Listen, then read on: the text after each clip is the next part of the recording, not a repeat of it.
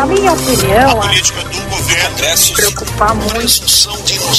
Agora na Rádio Bandeirantes, Bastidores do Poder. Apresentação Guilherme Macalossi.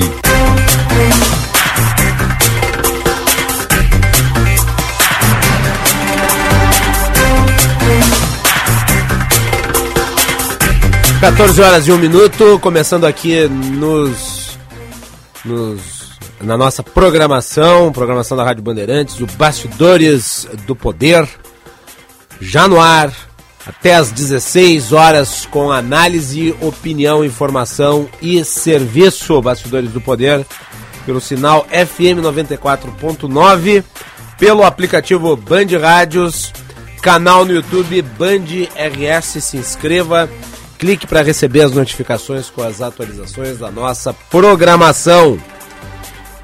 Mande a sua mensagem para o WhatsApp da Band 980610949 9810949 Bastidores do Poder no ar nesse dia 19 de janeiro de 2022.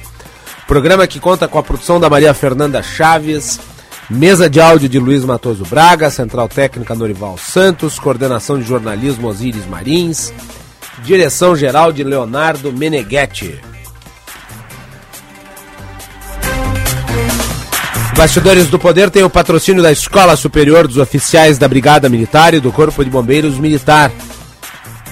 Realizando sonhos, construindo o futuro. E fique atento para as últimas vagas para o preparatório do concurso de soldado da Brigada Militar. 299 reais. Informações no site esbm.org.br. esbm.org.br.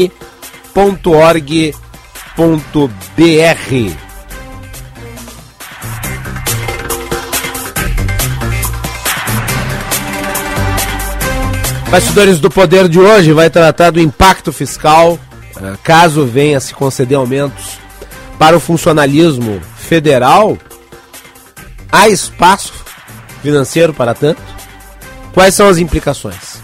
Também o início da vacinação infantil aqui em Porto Alegre, a crise política no Reino Unido, há uma forte possibilidade de Boris Johnson renunciar como primeiro-ministro.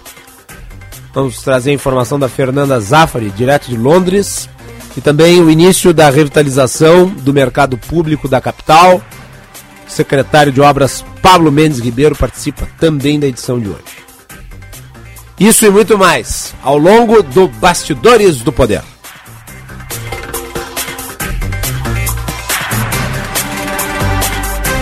Muito bem. E nós temos aí a mobilização de diversos setores do funcionalismo federal depois que o presidente Jair Bolsonaro criou uma demanda por reajustes salariais. E ontem foram as primeiras ações que pareceram bastante esvaziadas, mas aparentemente eh, essas organizações eh, de caráter corporativo elas estão eh, buscando uma estratégia que vise meados de fevereiro. E a Maria Fernanda Chaves traz os detalhes. Boa tarde, Maria Fernanda. Boa tarde, boa tarde Macalossi, boa tarde aos ouvintes da Rádio Bandeirantes. Pois é, após entregarem cargos e reduzirem o ritmo das atividades, os servidores públicos federais foram às ruas numa tentativa de elevar a pressão sobre o governo e conseguir abrir negociações para reajustes salariais. Só que o Jair, o o, desculpa, diante do silêncio do governo Jair Bolsonaro perante os atos, algumas categorias já planejam deflagrar greve na segunda quinzena de fevereiro. As manifestações em Brasília ocorreram na última terça-feira, né, no dia de ontem, de ontem, em frente às sedes do Banco Central e do Ministério da Economia. Só que a mobilização, como você comentou, teve baixa adesão em outros estados, principalmente como nos atos do Rio de Janeiro e de Recife. A adesão contida já era esperada pelos sindicatos devido ao aumento da taxa de transmissão de Covid-19 no Distrito Federal e às férias de muitos servidores. Mesmo assim, alimentou críticas dos poucos governistas que comentaram a mobilização. O líder do governo na Câmara, deputado Ricardo Barros, disse que o movimento foi, abre aspas, bem fraquinhos, fecha aspas, em uma tentativa de não ampliar a visibilidade dos atos e suas repercussões, membros da área econômica evitaram inclusive comentar as ações dos servidores. Oficialmente, o Ministério da Economia disse que não irá se manifestar, e o, o Palácio do Planalto também não comentou o protesto. Vale lembrar que a briga por reajustes salariais começou no fim de dezembro do ano passado, depois que Bolsonaro acenou com aumentos apenas para a Polícia Federal. Macalossi. Muito bem, tá aí.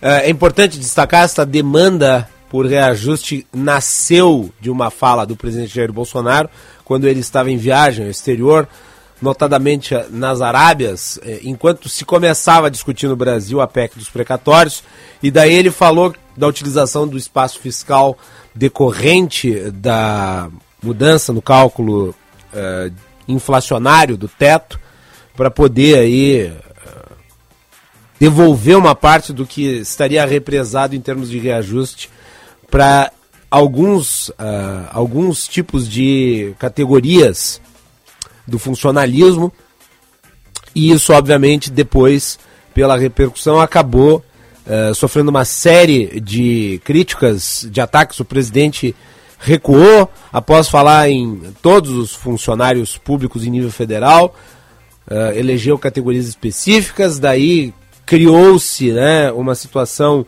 de conflito com os demais uh, representantes dessas categorias que não estariam daí no reajuste e enfim uma, uma verdadeira encalacrada política em que o presidente se meteu e que, óbvio, tem desdobramentos e que, se eventualmente aprovada, pode ter um impacto orçamentário e fiscal muito grande. Agora, só trazendo aqui a título de informação, o, o, valor, a despesa mensal os funcionários das categorias que puxam essa greve, nós estamos falando da elite do funcionalismo. Estamos falando de auditor fiscal da Receita Federal, auditor fiscal do Trabalho, perito criminal federal, advogado da União, analista do Banco Central, procurador do Banco Central, analista de planejamento e orçamento, né, auditor federal de finanças e controle, analista de comércio exterior, defensor público da União, analista tributário da Receita Federal do Brasil. A, a média salarial vai de 29 mil a 17 mil.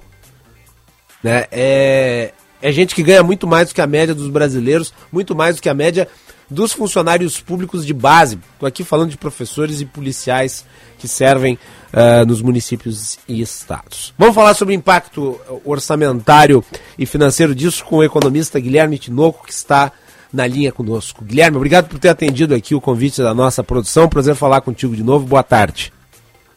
Boa tarde, Macalossi. Eu que agradeço a é, satisfação estar aqui conversando com os ouvintes. O, o, IFE, a Instituição Fiscal Independente, calculou que cada percentual uh, concedido representa de 3 a 4 bilhões em termos orçamentários. Se essas mais de 19 categorias conseguirem, é, é absolutamente incalculável o valor que vai representar, né? É, exatamente, Macalossi. É, se a gente pensar que a inflação né, do ano passado ficou em 10%, é, se fosse um reajuste de 10% somente para repor a inflação, a gente estaria falando aí de um custo fiscal de 30 a 40 bilhões né, a mais no orçamento desse ano. Mas vamos lembrar que mesmo com a PEC dos precatórios, né, que é aquela PEC que abriu um espaço forçado no teto, mesmo com essa abertura do espaço de mais de 100 bilhões, é, o orçamento ainda está sendo super disputado, né? É, então, não tem é, nem perto desse valor para poder é, atender a, a, tantas categorias. Né? Mesmo que seja um reajuste de 5%, igual o presidente tinha falado nesse episódio que você mencionou, ainda seria aí algo em torno de 15 a 20 bilhões. Então, é, é inviável atender é, e, e, também como, como você já comentou aí, né? É, são, a gente está falando da elite do, do funcionalismo federal, né? Então uhum. também tem que olhar a conveniência de dar esse tipo de aumento agora. É, isso, isso em termos de espaço fiscal consumiria todo ele, né? É, na verdade, assim, é, você não tem um espaço fiscal para fazer isso. O teto ele já está é, tá bem, é, já está no limite, né? É, mesmo com a abertura daquele espaço. É, então, a, a opção aí alternativa seria cortar de algum lugar, mas a gente sabe que é, o presidente ele não tem cortado de lugar nenhum, né? Então é, ele vai cortar das emendas parlamentares, ele vai cortar do fundão, é, da onde ele vai tirar esse dinheiro? Né? É, se ele não cortar de, de, lugar nenhum, a gente não tem espaço para fazer isso. É, e, e, o Senado havia carimbado as verbas do espaço fiscal da PEC dos precatórios. Né? No caso, teria de ter uma, uma destinação de caráter exclusivamente social. Conceder o aumento não seria classificado como, como política social, no caso. É, exatamente. Ainda tem alguns detalhes, é, não é só o espaço, né? ainda tem alguns detalhes é, mais, mais assim, específicos, né? É, que eu não sei se vale entrar em detalhe, mas um deles é esse. É, esse é mais fácil de entender, mas tem um outro também é, de que você há, uma divergência jurídica de que você, é, quando vai dar um aumento, precisa de, de destinar recurso para o outro ano também, para dois anos na frente. Então tem algumas alguns detalhes técnicos também é, para dificultar. Mas eu acho que o principal é isso, não tem, é, dentro do espaço do teto, não tem esse espaço. E o presidente ele não está disposto a cortar as emendas parlamentares, por exemplo. Né? Uhum. É, está todo mundo de olho em atos do orçamento. Então ninguém vai abrir mão é, de, de recurso para poder direcionar para os servidores. Em, em relação aos servidores federais, tem números aí que são bastante impressionantes, né? Uh, a média salarial deles é 96% superior aos seus pares na iniciativa privada. 44% ganham acima de 10 mil reais e 7 em cada 10 estão entre os 10 mais ricos do Brasil. É, Macalota, exatamente. É, a gente está falando é, da elite do funcionalismo. Né? Então, ainda é, que alguém possa ter o argumento de que a inflação está é, muito elevada e de que os salários é, estão congelados há um tempo, é, essa reposição salarial nesse momento não faz sentido, porque a gente olhando para o mercado privado ainda vê é, não só salários mais baixos, mas como um desemprego ainda muito elevado, né? É, a gente ainda tá, ainda não recuperou é, da crise ali da, da pandemia. É, o que a gente recuperou ainda não conseguiu recuperar salários, né? então os, os, empregos recuperados, que não são todos, ainda não recuperaram salário. É, então, é, por mais que o argumento isolado de que a inflação está muito alta e, e, faz perder de compra dos salários, por mais que exista esse argumento isolado possa fazer sentido, quando a gente olha para a situação, a economia não faz o menor sentido. É, servidores que ganham é, 15 mil, 20 mil, 25, às vezes mais, é, estarem tendo reajuste nesse momento. Hoje, com a inflação de 10,6% calculada aí, IPCA consolidado, nós temos uh, um espaço fiscal de 115 bilhões, né? Uma, de, um, de um total aí de 115 bilhões, a divisão já está dada, inclusive para programas como, por exemplo, o auxílio, o auxílio permanente. Isso. Eu acho que basicamente foi é, as duas grandes rubricas aí para ocupar esse espaço, né? Você mencionou aí de 115 bilhões, que de fato já está ocupado. O, além do Auxílio Brasil, é o próprio aumento do, dos benefícios, né? É que aqueles benefícios, principalmente previdência, é, que, que de um salário mínimo e que são linkados ao, ao INPC, é, eles têm, por lei, né, subir ali os, os 10 e alguma coisa, 10% do INPC. Então, à medida que a inflação subiu, abriu-se esse espaço no teto, mas também muitas despesas subiram juntos, despesas obrigatórias. Uhum. Então, esse, esse teto aí, ó, esse aumento, esse espaço que foi gerado, ele está indo para cobrir essas despesas, para financiar o Auxílio Brasil, e para também não, não fazer com que o governo tivesse que cortar ali é, outros gastos de outros lugares é, Aí, transportar a emenda parlamentar. Nós estamos conversando aqui com o Guilherme Tinoco, que é economista, especialista em contas públicas. Uh, deixa eu aproveitar e lhe perguntar, já que o senhor menciona os gastos acessórios complementares previdenciários, uh, eles também impactariam em um eventual aumento para o funcionalismo federal? Você teria despesas decorrentes do aumento previdenciárias? Eu, eu acredito que sim, tá, Macalossi? É, nas próprias estimativas que a gente vê é, do mercado, da ICE, que você mencionou, é, de 3 a 4 bilhões por ano, uhum. é, provavelmente está embutido o, o aumento é, de algumas categorias que, que, é, que tem ali é, a, a, a, paridade ainda, né? É, ou seja, o aumento no, no ativo ele passa para os aposentados. então tem muitos servidores nessa situação e quando a gente olha para a despesa de funcionalismo, que é justamente 300, ali na casa de 350 bilhões, é, que, que inclui ativos e inativos, se a gente considerar essa estimativa de 3 a 4 bilhões como 1%, a gente vê que realmente está tratando ali desse montante total, né, de, de 350 bilhões. Está bem próximo. Então, ele está levando em conta sim. Reservou-se dentro do orçamento 1,9 bilhão para uh, reajustes. Uh, segundo o relator do texto, foi um pedido expresso do presidente da República. Por que se reservou um valor tão irrisório dentro do orçamento? É, era para beneficiar, me parece, uma categoria específica, né? Porque 1,9 bilhão para, sei lá, 19, 20, sei lá, 40 categorias, aparentemente as que vão entrar em greves, que noticiaram que pretendem entrar em greve, são até 40 categorias, 1,9 bilhão. O cálculo aí do IFE, 3 a 4 bilhões por ponto percentual de reajuste, me parece é. uma coisa urdida para gerar uma controvérsia. Pois é, Macalossi, a gente fica até se perguntando, né, é, é, é, o quão inábil politicamente é o governo, o presidente, porque, é, é assim, é, de fato, os servidores iam estar mais a um ano sem reajuste, eu acho que é, plenamente compreensível e, e justo, dada a situação do país. Mas isso estava passando batido. Na medida que ele acenou para uma categoria em específico, e no caso dos policiais, é claro que outras categorias é, cresceram o olho, né? É, Sim, e, e essas é categorias é aqui ele acenou são as categorias que. E aí nós vamos entrar um pouco na esfera política, mas é impossível não entrar. Uh, são categorias que compõem a sua base política. Pois é, mas é, o, o tiro pode ser que acabe é, tá indo pela culatra, né? Porque aí você agrada uma categoria, mas é, joga, fica, bota 40 categorias contra você. Então eu não sei, é, mas quem sou eu também para analisar a estratégia claro. política, né, de alguém? Mas assim, é, também não me parece uma, uma, estratégia muito inteligente, né? Porque você, você acaba também comprando briga com muita gente.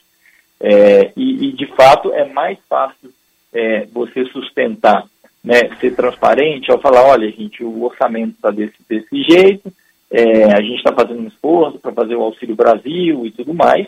É, a gente vem de uma pandemia, então, é, infelizmente, esse ano não vai ter como dar um reajuste. É, você já ganha muito bem, a gente até gostaria de, de, de recompor a inflação, mas infelizmente não, não, tem dinheiro e tudo bem, eu acho que é mais, né, as pessoas aceitam melhor.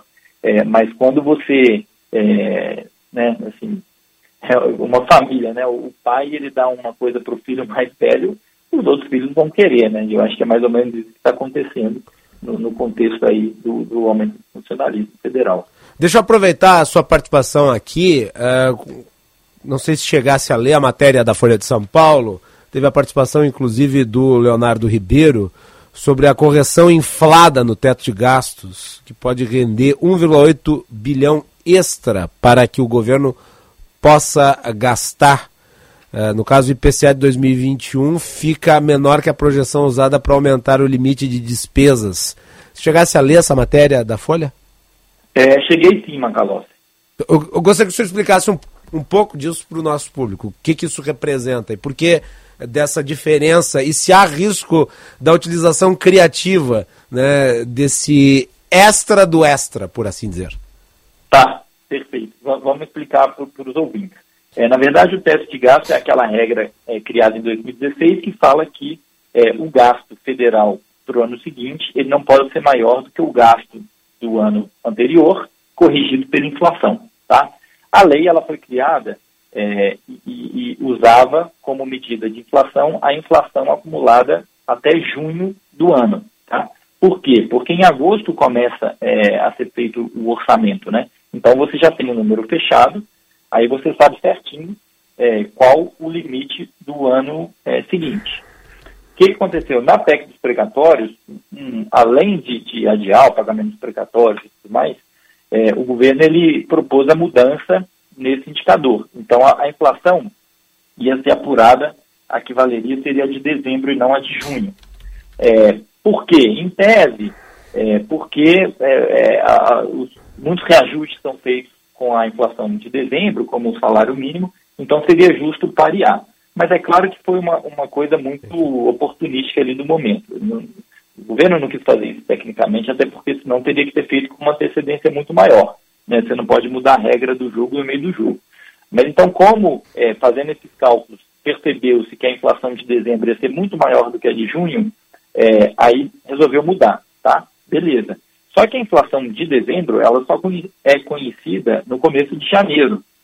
Então, é, na hora de, de, de fechar o, o, a redação dessa mudança, é, falou-se que ia utilizar a inflação projetada de dezembro, e aí quando saísse a inflação é, oficial, no começo de janeiro, esse ajuste eventual ia ser feito no orçamento do outro ano, tá? Então, o que, o que aconteceu é que estava é, sendo prevista é, uma inflação de 10,20%, é, veio 10,06%, então ficou acima, né?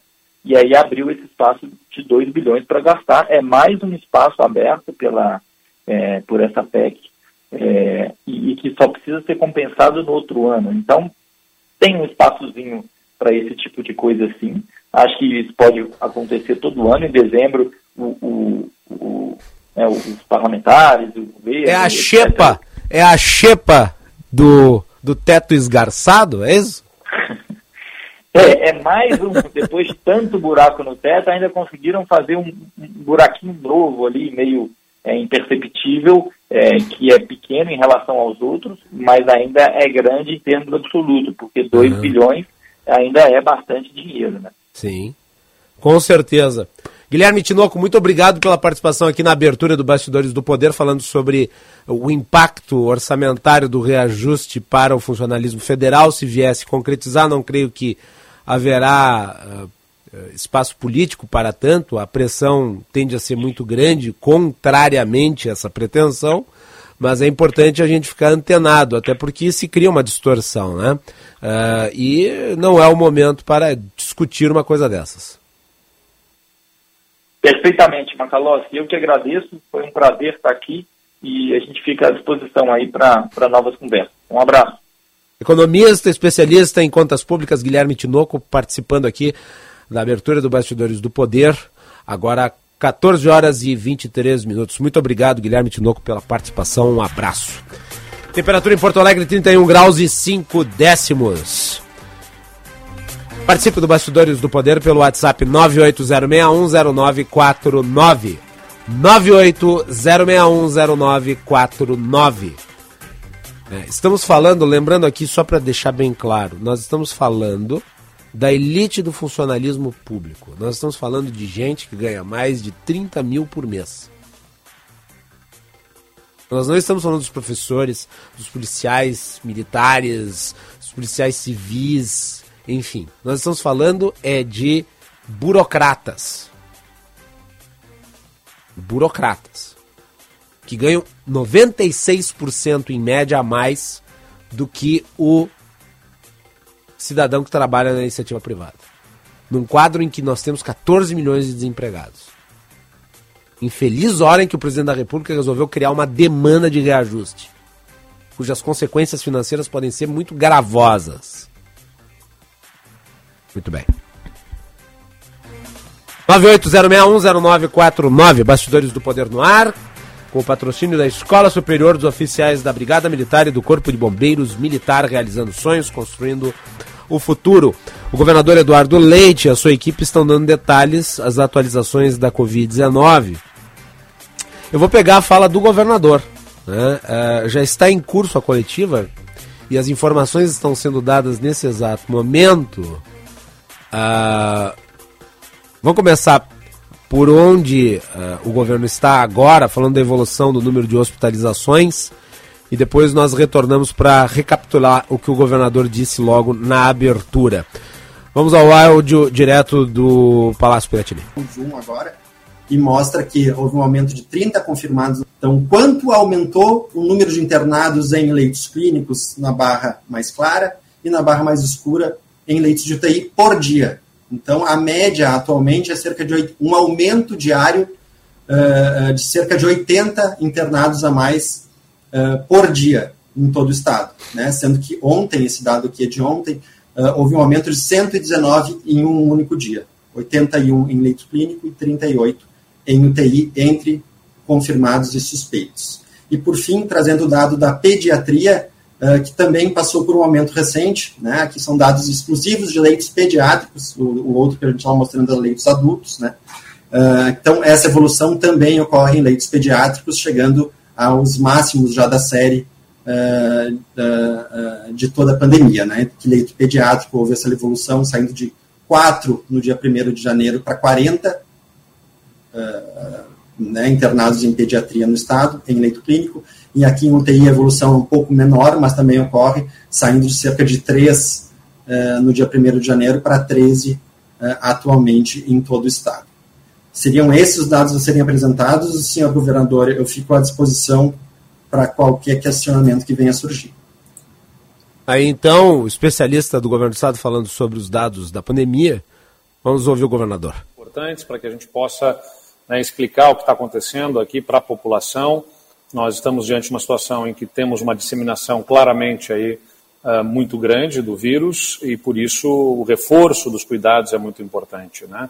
A gente pede aqui a todos que mantenham os cuidados necessários para que a gente é, consiga, diante dessa grande é, incidência do vírus, evitar que a demanda que virá, mesmo que ela seja menor pelos leitos em relação aos outros períodos, proporcionalmente ao número de casos diagnosticados, como o que se, já se verifica, já estamos no maior uh, no volume de incidência de casos confirmados uh, da série histórica aqui do coronavírus e ainda deveremos ter algumas semanas de incidência uh, maior do, de casos, uh, proporcionalmente a, essa, a esse volume de pessoas, nós já estamos observando e vamos observar certamente maior demanda por leitos clínicos e leitos de UTI.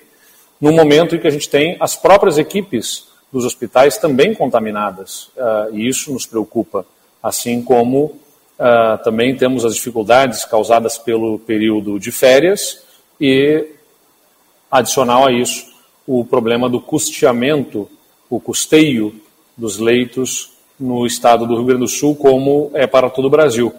No início da pandemia, o Ministério da Saúde apresentou para abrir leitos um custeio diferenciado para os leitos de UTI, uh, ah, um valor maior para o custeio dos leitos de UTI para atendimento de Covid. E com o que parecia ser o, uma demanda menor, né, desde a vacinação no final do ano passado, o Ministério da Saúde emitiu portaria sinalizando então que encerraria esse financiamento dos leitos de Covid, dos leitos de UTI para Covid, uh, e encerraria isso no mês de fevereiro.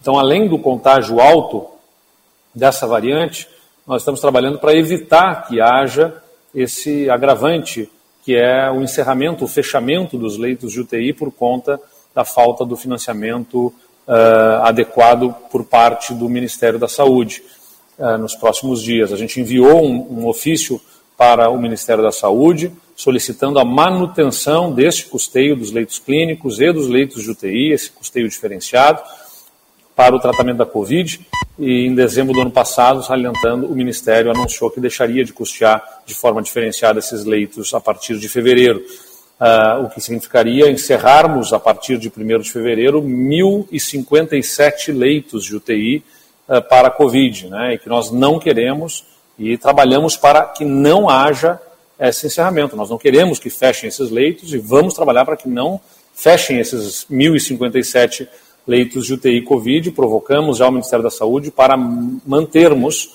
esses leitos abertos Uh, o que o Ministério da Saúde apresentou até aqui foi a possibilidade de habilitação de apenas 315 desses leitos em forma normal, ou seja, na condição normal do custeio, que é de 600 reais, bem menos do que os 1.600 reais que o Ministério aporta hoje para os leitos de UTI Covid. Então, nós teríamos um problema de financiamento, de fechamento de leitos. Uh, nós temos 957 leitos de UTI adulto no Rio Grande do Sul, regularmente estabelecidos, que atendem pacientes em geral das diversas enfermidades, e vocês sabem que a gente ainda tem aquilo que ficou represado pela própria pandemia em atendimentos, uh, o que significaria, então, nós termos, a partir desse encerramento desses 1.057, pelo menos uh, 700 leitos a menos. Então, a gente está trabalhando para manter esses leitos abertos aqui no estado do Rio Grande do Sul, no mês de fevereiro, e vamos trabalhar uma mobilização nacional para isso. As regiões que receberão alertas, né? nós estamos passando aí da situação dos avisos para alertas. Qual é a diferença da, da situação do alerta? É que a gente exige, por parte da reunião, a apresentação de um plano de ação. Né? Os municípios reunidos vão ter que apresentar um plano de ação de como estarão lidando com a situação do coronavírus nas suas regiões. Nós realizamos na semana passada uma reunião com as diversas regiões uh, do Estado Alguns municípios já estão intensificando seus cuidados, fiscalizando o cumprimento dos protocolos, cancelando eventualmente grandes eventos que estavam previstos, uh, e as, mas mesmo assim a gente continua vendo um aumento do número de casos, e é isso que nos preocupa. Né? Diante dos dados que a gente apresentou aqui com o Bruno Paim, por decisão tomada na reunião do gabinete de crise dessa manhã, nós vamos emitir alertas para 12 regiões Covid. 12 das 21 regiões receberão alertas, ou seja, os municípios terão que fazer a reunião de comitês de enfrentamento ao Covid e reportarem ao Estado quais são as providências que vão adotar. São regiões que não apresentam somente aumento de casos de forma uh, muito elevada, de forma muito intensa, mas também apresentam um grande aumento de uh, ocupação dos leitos, tanto nos leitos clínicos quanto nos leitos de UTI, o que prenuncia poder vir pela frente algum tipo de dificuldade em atendimento para a população. O gabinete de crise, portanto, emite este alerta para 12 regiões, são elas as regiões de Santa Maria, Uruguaiana, Capão da Canoa, Novo Hamburgo, Canoas, Porto Alegre, Santa Rosa, Erechim, Passo Fundo, Pelotas, Caxias do Sul e Lajeado.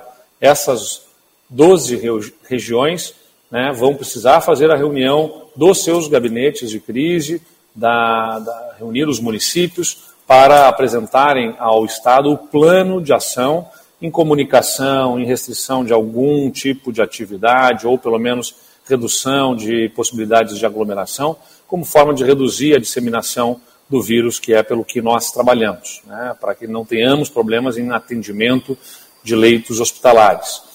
Uh, eu sei, é importante dizer aqui a todos que nós estamos todos cansados, o que nós queremos verdadeiramente é o fim da pandemia. Alguns especialistas apontam que podemos estar neste ciclo que se está observando uh, diante do que possa vir a ser o fim da pandemia, mas ainda é uma situação de extremo cuidado, necessidade de muitos cuidados por parte de todos. Todos estamos cansados, eu também estou cansado, não é, é fácil lidar já mais do que a metade do meu governo com uma situação dura como essa, mas o que a gente pede é a sensibilidade de todos para evitar a exposição das pessoas ao risco de contágio. É, mais contagiosa a variante Ômicron exige mais cuidados. Eu mesmo, né, me cuidando, uh, acabei sendo contaminado, preciso me cuidar mais, todos precisamos nos cuidar mais uh, e, principalmente, evitar a exposição de outras pessoas ao risco.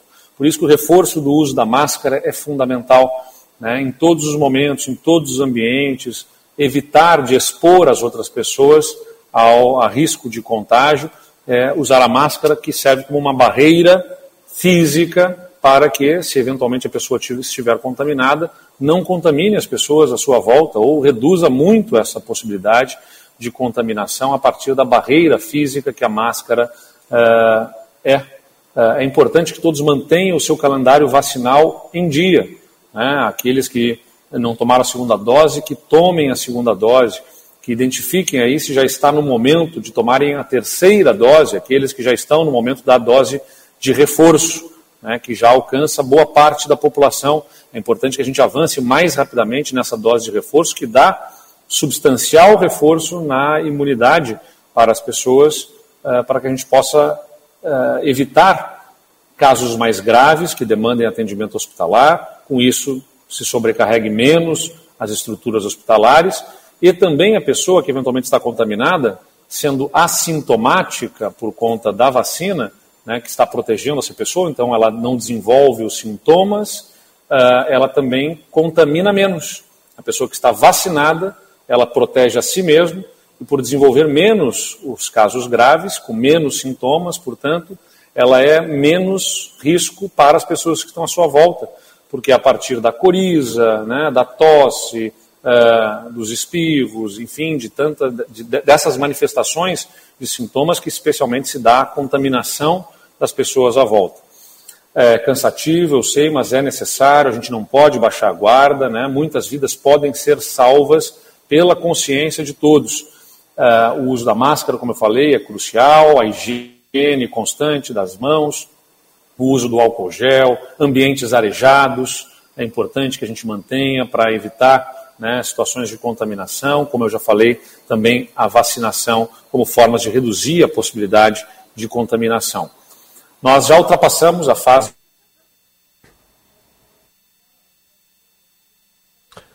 Ouvir. se dava num ah, tempo em que nós não tínhamos a vacina, não tínhamos outros instrumentos para lidar com o coronavírus. Esta variante se apresenta menos letal, mas ela é muito contagiosa. Nós não pretendemos fazer qualquer restrição aumentada aqui de atividades econômicas, mas é importante que a gente possa contar com a consciência de todos. A colaboração, o esforço de cada um dos gaúchos é fundamental nesse processo, porque estará salvando vidas e também sendo salvo, eventualmente. Né? Todo mundo que faz esse gesto em respeito, um gesto de amor e e respeito ao próximo, a usar máscara, manter distanciamento, se proteger, está protegendo a si mesmo e protegendo as outras pessoas. Nós... Tá aí então o governador Eduardo Leite falando sobre a, atualização dos números da pandemia aqui no estado e o governo vai emitir, portanto, 12 alertas, não avisos, alertas, avisos já haviam sido emitidos. Serão 12 alertas para as regiões Covid aqui do estado, de modo que essas regiões terão de tomar providências, terão de se reunir eh, e elencar uma série de ações, apresentando os relatórios para o governo do estado, de forma a que medidas sejam feitas uh, no enfrentamento, no crescimento da pandemia que está sendo registrado os números apresentados aí. Maria Fernanda, as 12 regiões para as quais serão emitidos alertas. Macalossi, as regiões são Santa Maria, Uruguaiana, Capão da Canoa, Novo Hamburgo, Canoas, Porto Alegre, Santa Rosa, Erechim, Passo Fundo, Pelotas, Caxias do Sul e Lajeado, Macalossi. 12 re regiões então recebendo alertas nesta quarta-feira, dia 19, uh, ah, e agora terão de uh, se reunir aí os municípios e estabelecer uma série de medidas, apresentando essas medidas para o governo do estado de forma a conter o aumento do número de casos e de ocupação hospitalar, que é o mais preocupante. Sim, esta é uma variante mais branda, mas como ela é mais infecciosa, você tem né, um aumento também no número de internações. E a maior parte dessas internações de pessoas que não completaram ou não fizeram o seu regime de imunização. Portanto, complete o seu regime de imunização para estar mais protegido. Né? Esse é o alerta que fica. Uh, vamos para o intervalo, voltamos na sequência. Vamos para o Reino Unido. No Reino Unido, Crise política. Boris Johnson pode renunciar e a Fernanda Zaffari trará os detalhes.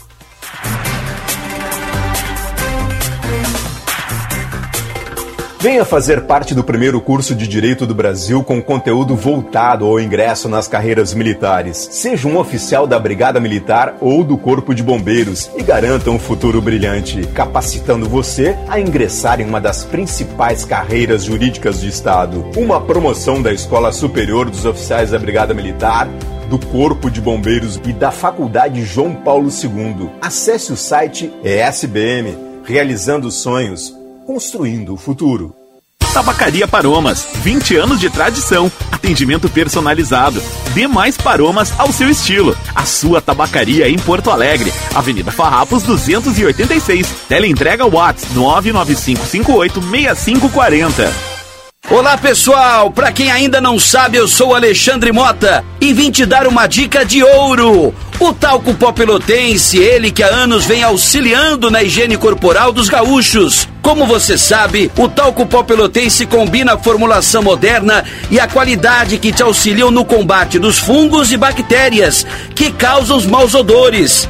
Agora, além da tradicional, tem novas fragrâncias: mentolado, canforado e o touch. E você encontra o talco pó pelotense também na versão aerossol jato seco. Não se engane com outros do mercado. Só utilize produtos de confiança. Utilize o pó pelotense. Esse eu não abro mão.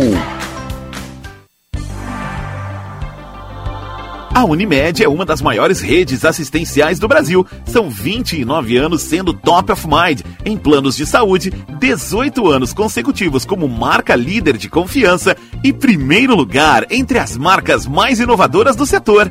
Reconhecimento do nosso compromisso com aquilo que mais importa: cuidar da sua saúde. Unimed.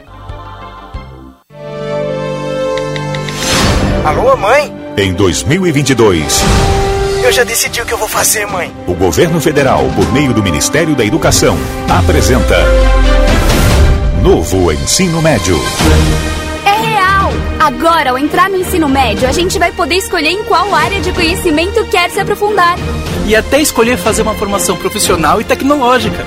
E nós, Cores, vamos ajudar vocês a construir um projeto de vida, prepará-los para o pleno exercício da cidadania e para o mundo do trabalho e a qualidade da educação brasileira vai dar um salto.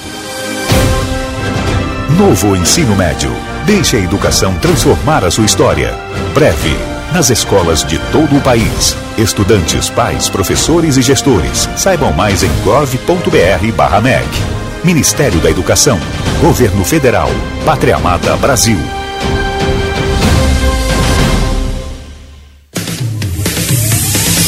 Você está ouvindo Bastidores, Bastidores do, poder, do, poder, na Rádio Bandeirante.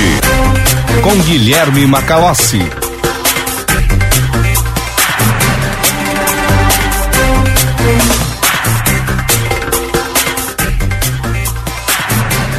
Na Grã-Bretanha, crise política, nós vamos falar disso a partir de agora. O Boris Johnson, que é o premier britânico, ele voltou a pedir desculpas por participar de festas durante o lockdown na Grã-Bretanha e há inclusive uma rebelião se armando dentro do Partido Conservador, que é o partido dele.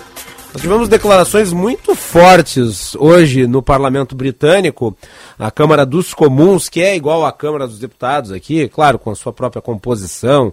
É, existe uma diferença no modelo britânico do modelo brasileiro, mas a, a Câmara dos Comuns é, a grosso modo, a Câmara dos Deputados. E, enfim, o, o primeiro-ministro foi chamado até de idiota é, forte, né? O, o, o, parlamento britânico é costumeiramente é, bastante polêmico. Uh, eu vou destacar aqui a fala, entretanto, uh, do David Davis, que foi ex-ministro do Brexit. Parlamentar desde os anos 80, uma das principais figuras do Partido Conservador. Vamos reproduzir o áudio. Uh, o, o deputado disse para o Boris Johnson Uh, pelo amor de Deus, vá embora. Vamos ouvir o áudio aí no original. Like many on these benches, I spent weeks and months defending the Prime Minister uh, against often angry constituents. I reminded them of his success in delivering Brexit and the vaccine and many other things. But I expect my leaders to shoulder the responsibility for the actions they take. Yesterday, he did the opposite of that. So I'll remind him of a quotation altogether too familiar to him of Leo Amory to Neville Chamberlain. You have sat there too long for all the good you have done. In the name of God, go. E daí o Boris Johnson foi lá e né, tentou responder, mas gaguejante. Boris Johnson que tem boa retórica, mas gaguejante porque realmente está numa situação muito complicada. Ali basicamente que o David Davis ele, ele pediu ao Boris Johnson foi para que, é, pelo amor de Deus, fosse embora e lembrou que já defendeu o governo em muitas situações.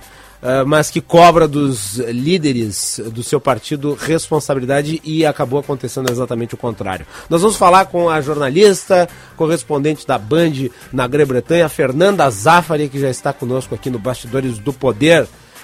Tudo bem, Fernanda? Oi, tudo bem? Clima, a temperatura na rua tá fria, viu? Mas na política, olha. Oxi! Hoje foi um dia explosivo mesmo. E qual é a expectativa aí, Fernanda? O, o voto de desconfiança virá? Olha, não agora, não se não está se esperando para agora uma grande confusão aí, uh, informações desencontradas, porque você precisa de 54 parlamentares colocando essas cartas para o partido pedindo, né, questionando essa liderança do primeiro-ministro. Havia um boato muito forte que já existia 49 cartas hoje no início da tarde, uhum. momentos dramáticos, que houve ainda algo, olha, muito inesperado, que foi a renúncia, né, a saída de um parlamentar que foi eleito pelo Partido Conservador e ele se filiou uh, automaticamente no partido de oposição, no Partido Trabalhista. Então isso foi um pouco antes de começar a sessão nessa sabatina. O, o Christian Wakeford, né? O Christian Wakeford, ele Saiu é. de um lado do parlamento e foi para o outro, né? Porque o parlamento Não, britânico os dois lados. Um desgaste né? absurdo. Uhum. E a gente tem que lembrar, né, que esse é um governo que tem uma maioria, e Boris Johnson era o queridinho, né? Nada como um dia após o outro na política, né? É. Um querid, o queridinho de um capital político, um carisma político que extrapolava. Ele não era um nome de consenso entre os conservadores, mas assim, ó, só esse cara para ganhar uma eleição maravilhosa para todos nós.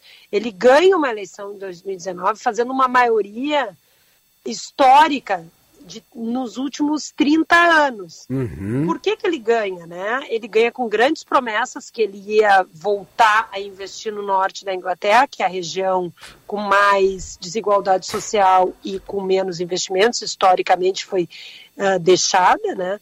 uma região mais trabalhista, que vota mais no trabalhismo, no Partido Trabalhista, e ele conquista cadeiras no parlamento que é chamada essa red wall, a parede vermelha. Então ele consegue algo histórico, que é fazer um cara do ABC paulista voltar no Bolsonaro, entendeu? Uhum. Tipo assim, é mudar, você tem que dizer assim, são pessoas que em três gerações, quatro gerações, nunca votaram do Partido Conservador e disseram, ó, oh, quer saber uma coisa? Cansei, a gente precisa de investimentos, vamos acreditar nesse cara. Que, que esse deputado que sai dos conservadores e vai para o trabalhista é justamente um desses assentos. Então, também tem uma, uma, um significado muito forte. E Mas a gente tem que botar em contexto. Tem toda essa polêmica das festas, das uh, quebra de regras, de restrições durante o lockdown, mas é o seguinte, para ganhar essa eleição, ele prometeu muita coisa. Primeiro, ele prometeu entregar o Brexit, fazer o Brexit. Ele fez aos trancos e barrancos lá, a questionamento fez, ok, isso ele prometeu. Aliás, ele, ele, ele ascendeu do Brexit, né? Porque ele era o líder conservador a favor do Brexit. A Theresa May não tinha convicção no Brexit, né? Não, a Theresa May defendeu o não Brexit, mas aí ela é uma política de carreira, uma mulher de partido, disse assim, eu vou respeitar a vontade do povo. Tipo, se o referendo foi assim, eu vou realizar o que as pessoas, a maioria, decidiu. E o Boris Johnson tem uma, uma jogada uh, famosa aí, né? Quando ele abriu o voto dele para dizer que ele ia defender o referendo para ser do Brexit, na realidade ele era colunista também do, do Telegraph, de um jornal que é um jornal muito conservador. E se ficou sabendo depois e vazou, ele escreveu dois textos. Um defendendo o Brexit, olha que convicção, e outro não defendendo o Brexit. E aí, é. na noite anterior, ele. Você parece um político do Brasil. Parece um político do Brasil. Aí ele, na noite anterior, ele disse assim, amigo, publica esse, que era o do Brexit, entendeu? Uhum. Imagina se o cara edita, publica o errado. Mas eu digo, ele tinha du duas cartadas prontas, porque o grande sonho da vida dele sempre foi ser primeiro-ministro. Mas voltando lá à parte da, dos trabalhistas ali, que ele consegue essa vitória e, e seduz esse eleitor, uma das grandes propostas é o que é chamado esse plano de governo, é o leveling up, né? É igualar e subir os níveis e, e de investimentos do norte para se equiparar, por exemplo, em regiões mais ricas como o sul, como a região de Londres. E aí ele prometeu uma, algo que é assim uma queixa de décadas, que é uma ligação de trem entre Manchester, uma linha, e Leeds, duas cidades importantes. Sim. O ano passado, quando ele anuncia que realmente vai fazer essa ampliação nas linhas de trem, ele avisa que essa parte não vai sair porque uh, era bilionária, não vai dar, tem que rever os custos. Então, assim, esse eleitor também está reagindo a essa quebra do lockdown, esse desgaste político dele, mas está também reagindo ao seguinte: quer saber de uma coisa? Ele não vai entregar o que ele nos prometeu. Sim. Então, é... some-se a isso um, um, desgaste de três lockdowns aqui, dois anos de pandemia, some-se a isso que hoje foi divulgada a maior inflação dos últimos 30 anos, 5,4% no mês de dezembro, sendo que há uma expectativa que possa chegar a 7% até a primavera. E quando se fala do. Partido Conservador, se fala na tradição da Margaret Thatcher de ser muito duro em relação à questão fiscal, né? Então... Exatamente. Então você tem assim, uh, você tem a liberação de verbas de investimentos para grandes empresas e as pessoas, é impressionante, você tem os maiores índices de pobreza da Europa estão em cidades da Inglaterra. E aí você tem casos eh, retratados todos os dias aí de famílias que estão tendo que escolher entre ligar o aquecimento e comprar comida. E está sendo pedido um, um, um auxílio para o governo, porque as taxas de uh, energia e gás têm contas subindo 40% a 60% para um orçamento de uma família que já vive apertada, você imagina o que isso significa, né? Nós estamos no inverno, aqui, uh, hoje de manhã estava 2 graus. Londres não é a cidade mais fria da Inglaterra, né? Longe de ser. Ô, ô, Fernanda, e o anúncio do governo daí em relação às medidas restritivas, no caso, uh, inclusive o Bom, passaporte sanitário, isso, isso é uma tentativa de buscar apoio popular, menos do que ciência? É, é, Mais sim, do que ciência, aliás. Haveria uma revisão, né? Porque os casos estão caindo aqui, não são ainda não se vê assim uma queda total, mas há um controle da, da variante da Omicron, né? A gente vê uma queda no número de casos e a rede hospitalar tem dado, está sobrecarregada, mas tem conseguido atender e ainda uma mobilização pela vacinação. Então, precisaria existir essa, essa revisão, uhum. porque algumas regras estão valendo até a semana que vem. O que ele fez hoje antecipou esse anúncio, daí ele corta. A partir do dia da semana que vem já, a partir de amanhã já não precisa mais usar máscara nas escolas secundárias, que era uma medida muito polêmica. E a partir da semana que vem caem três regras importantes. Né? A primeira, o uso de máscaras em locais fechados, em transporte público, não é mais obrigatório. As pessoas têm que fazer uma avaliação que elas, que elas julgarem necessário para si, na situação. A, cai a, a determinação de trabalho de casa, porque hoje é o seguinte, se você puder, trabalhe na sua casa, não vá ao local de trabalho. Então vai encerrar isso e as empresas vão voltar a funcionar ou estimular o seu funcionário ao seu local de trabalho.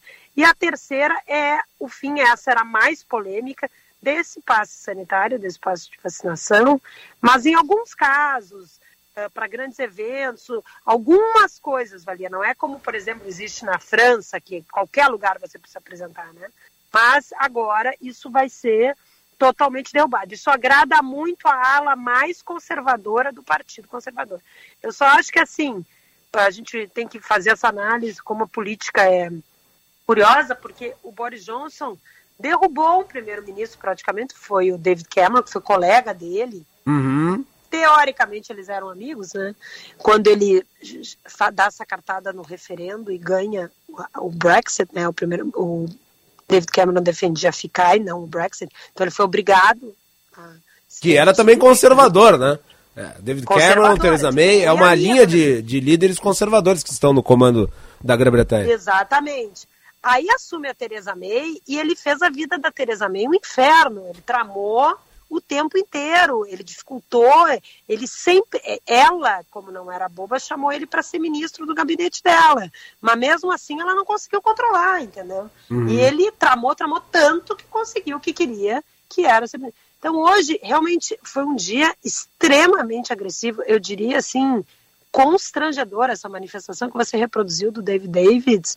Foi, uhum. foi algo assim, já, já vinha num drama com essas essa troca de partido de um parlamentar e muitas, muitos parlamentares do partido dele dizendo que ele tem que ir embora, mas quando.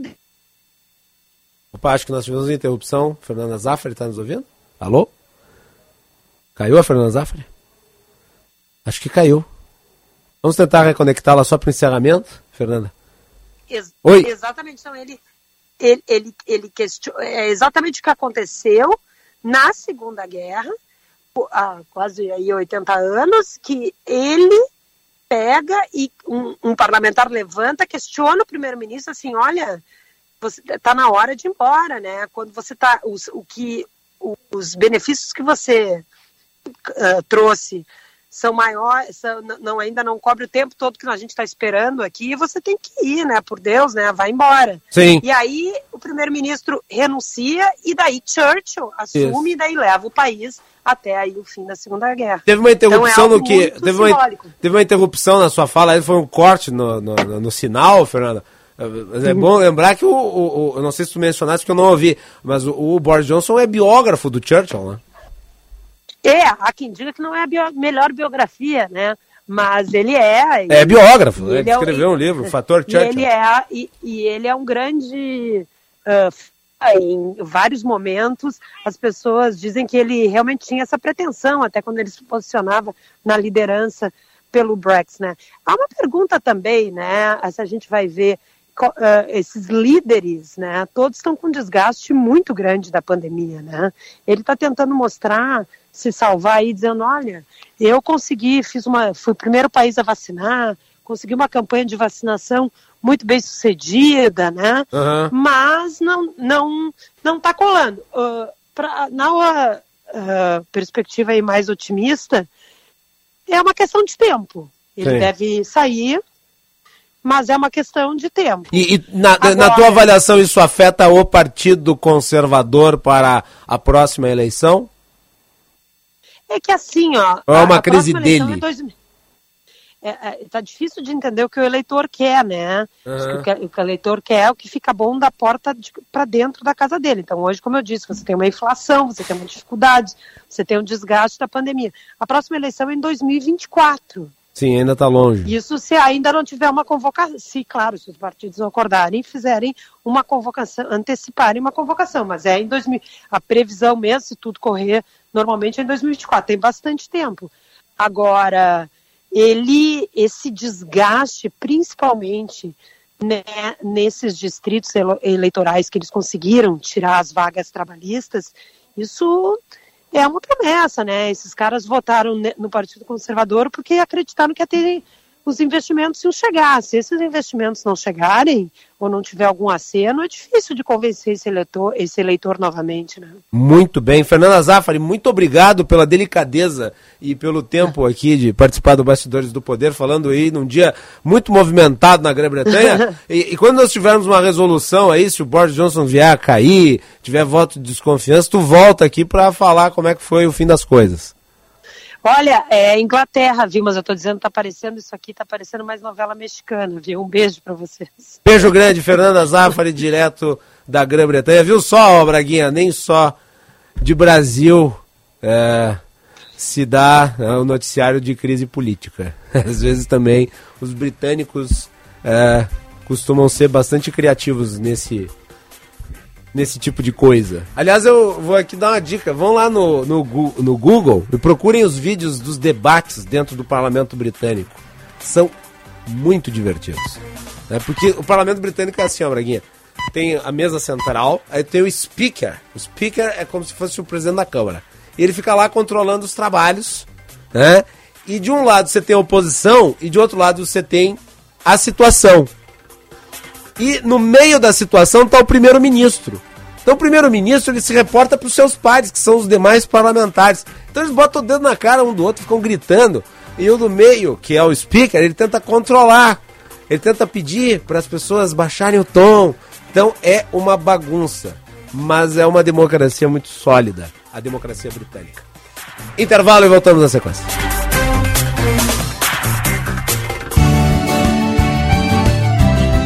Agronotícias, com Cissa Kramer. O Ibama confirmou a presença dos estorninhos em pelo menos cinco cidades do Rio Grande do Sul, todas perto da fronteira com o Uruguai. Esses pássaros se espalharam a partir da década de 80 em Buenos Aires e depois avançaram para outras regiões da Argentina, para o Uruguai e, mais recentemente, para o sul do Brasil. Eles se unem em bandos de milhares de aves e se movimentam como se desenhassem o céu. A espécie Stumus vulgaris, mais conhecida como estorninho, é comum na Europa, na Ásia e no norte da África e é tratada como uma verdadeira praga nos Estados Unidos. O país tem cerca de um bilhão de dólares de prejuízo por ano causados pelo pássaro. Aqui também começaram a ser encarados como ameaça para a agricultura, especialmente para a produção de pequenos frutos como uvas e azeitonas, e um risco para outras aves nativas, como explica o biólogo Fábio Caviccioni.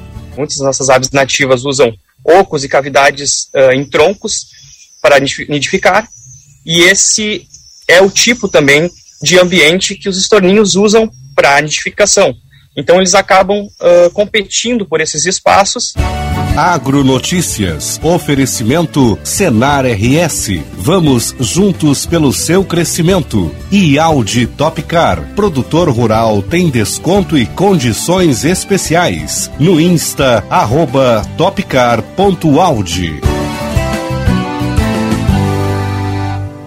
Militec 1 é o primeiro e o melhor condicionador de metais do mundo. Militec 1 age diretamente nos metais do motor do seu carro. Sua tecnologia e capacidade de adsorção deixa esses metais 17 vezes mais resistentes, reduzindo o atrito em até 85%. Militec 1 resulta ainda em economia de combustível, potência, economia e proteção. Só com Militec 1. Use e comprove. Já pensou em ter sua contabilidade integrada ao ERP Proteus de sua empresa? A TDF Gestão Contábil realiza com excelência rotinas de contabilidade, gestão fiscal e de departamento pessoal, diretamente no ERP Proteus da sua empresa. Faça um diagnóstico com a TDF e veja como podemos gerar resultados em seus processos. Entre em contato pelo fone 995 56 2520 ou acesse o nosso site www.tdfconte.com.br. Minuto Simers. Neste janeiro branco, o núcleo de psiquiatria do Simers reforça a necessidade de atenção à assistência psiquiátrica, hospitalar e ambulatorial e valorização à vida. Medidas como estrutura física adequada, insumos, oferta de medicamentos, disponibilidade e valorização de médicos psiquiatras nos CAPs, com remuneração digna e vínculo de trabalho qualificado são imprescindíveis. Simers. Defender os médicos é defender a saúde. Liquida seminovos Jardine Chevrolet. Compre agora e comece a pagar só depois da Páscoa. São mais de 400 seminovos em estoque. Temos descontos de até 7 mil reais, transferência grátis e até dois anos de garantia. Liquida seminovos Jardine Chevrolet. A revenda que não perde negócio também em seminovos. No trânsito, sua responsabilidade salva vidas. Use o cinto de segurança.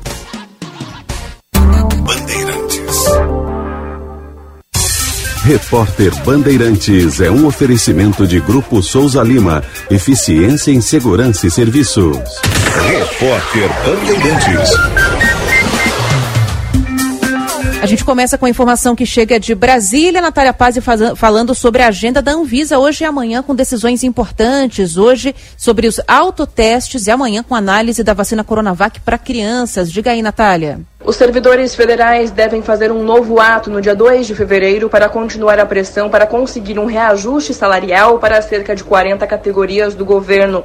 Eles aguardavam o desfecho de uma reunião entre o presidente do Banco Central, Roberto Campos Neto, e o ministro da Economia, Paulo Guedes, mas, segundo a pasta, o encontro foi de rotina e não houve nenhuma definição. Os servidores afirmam esperar ao menos uma proposta até o fim deste mês, mas mesmo mantendo o diálogo com o governo, não descartam uma greve geral. Bom, claro, a Natália falando sobre um outro assunto, sobre a greve, né, que alguns representantes do funcionalismo público eh, fizeram ontem em Brasília e agora na expectativa para novas reuniões para verificar se vão levar adiante esses protestos ou não. Pelo menos 40 carreiras do funcionalismo que pedem reajustes e mais benefícios nas suas áreas.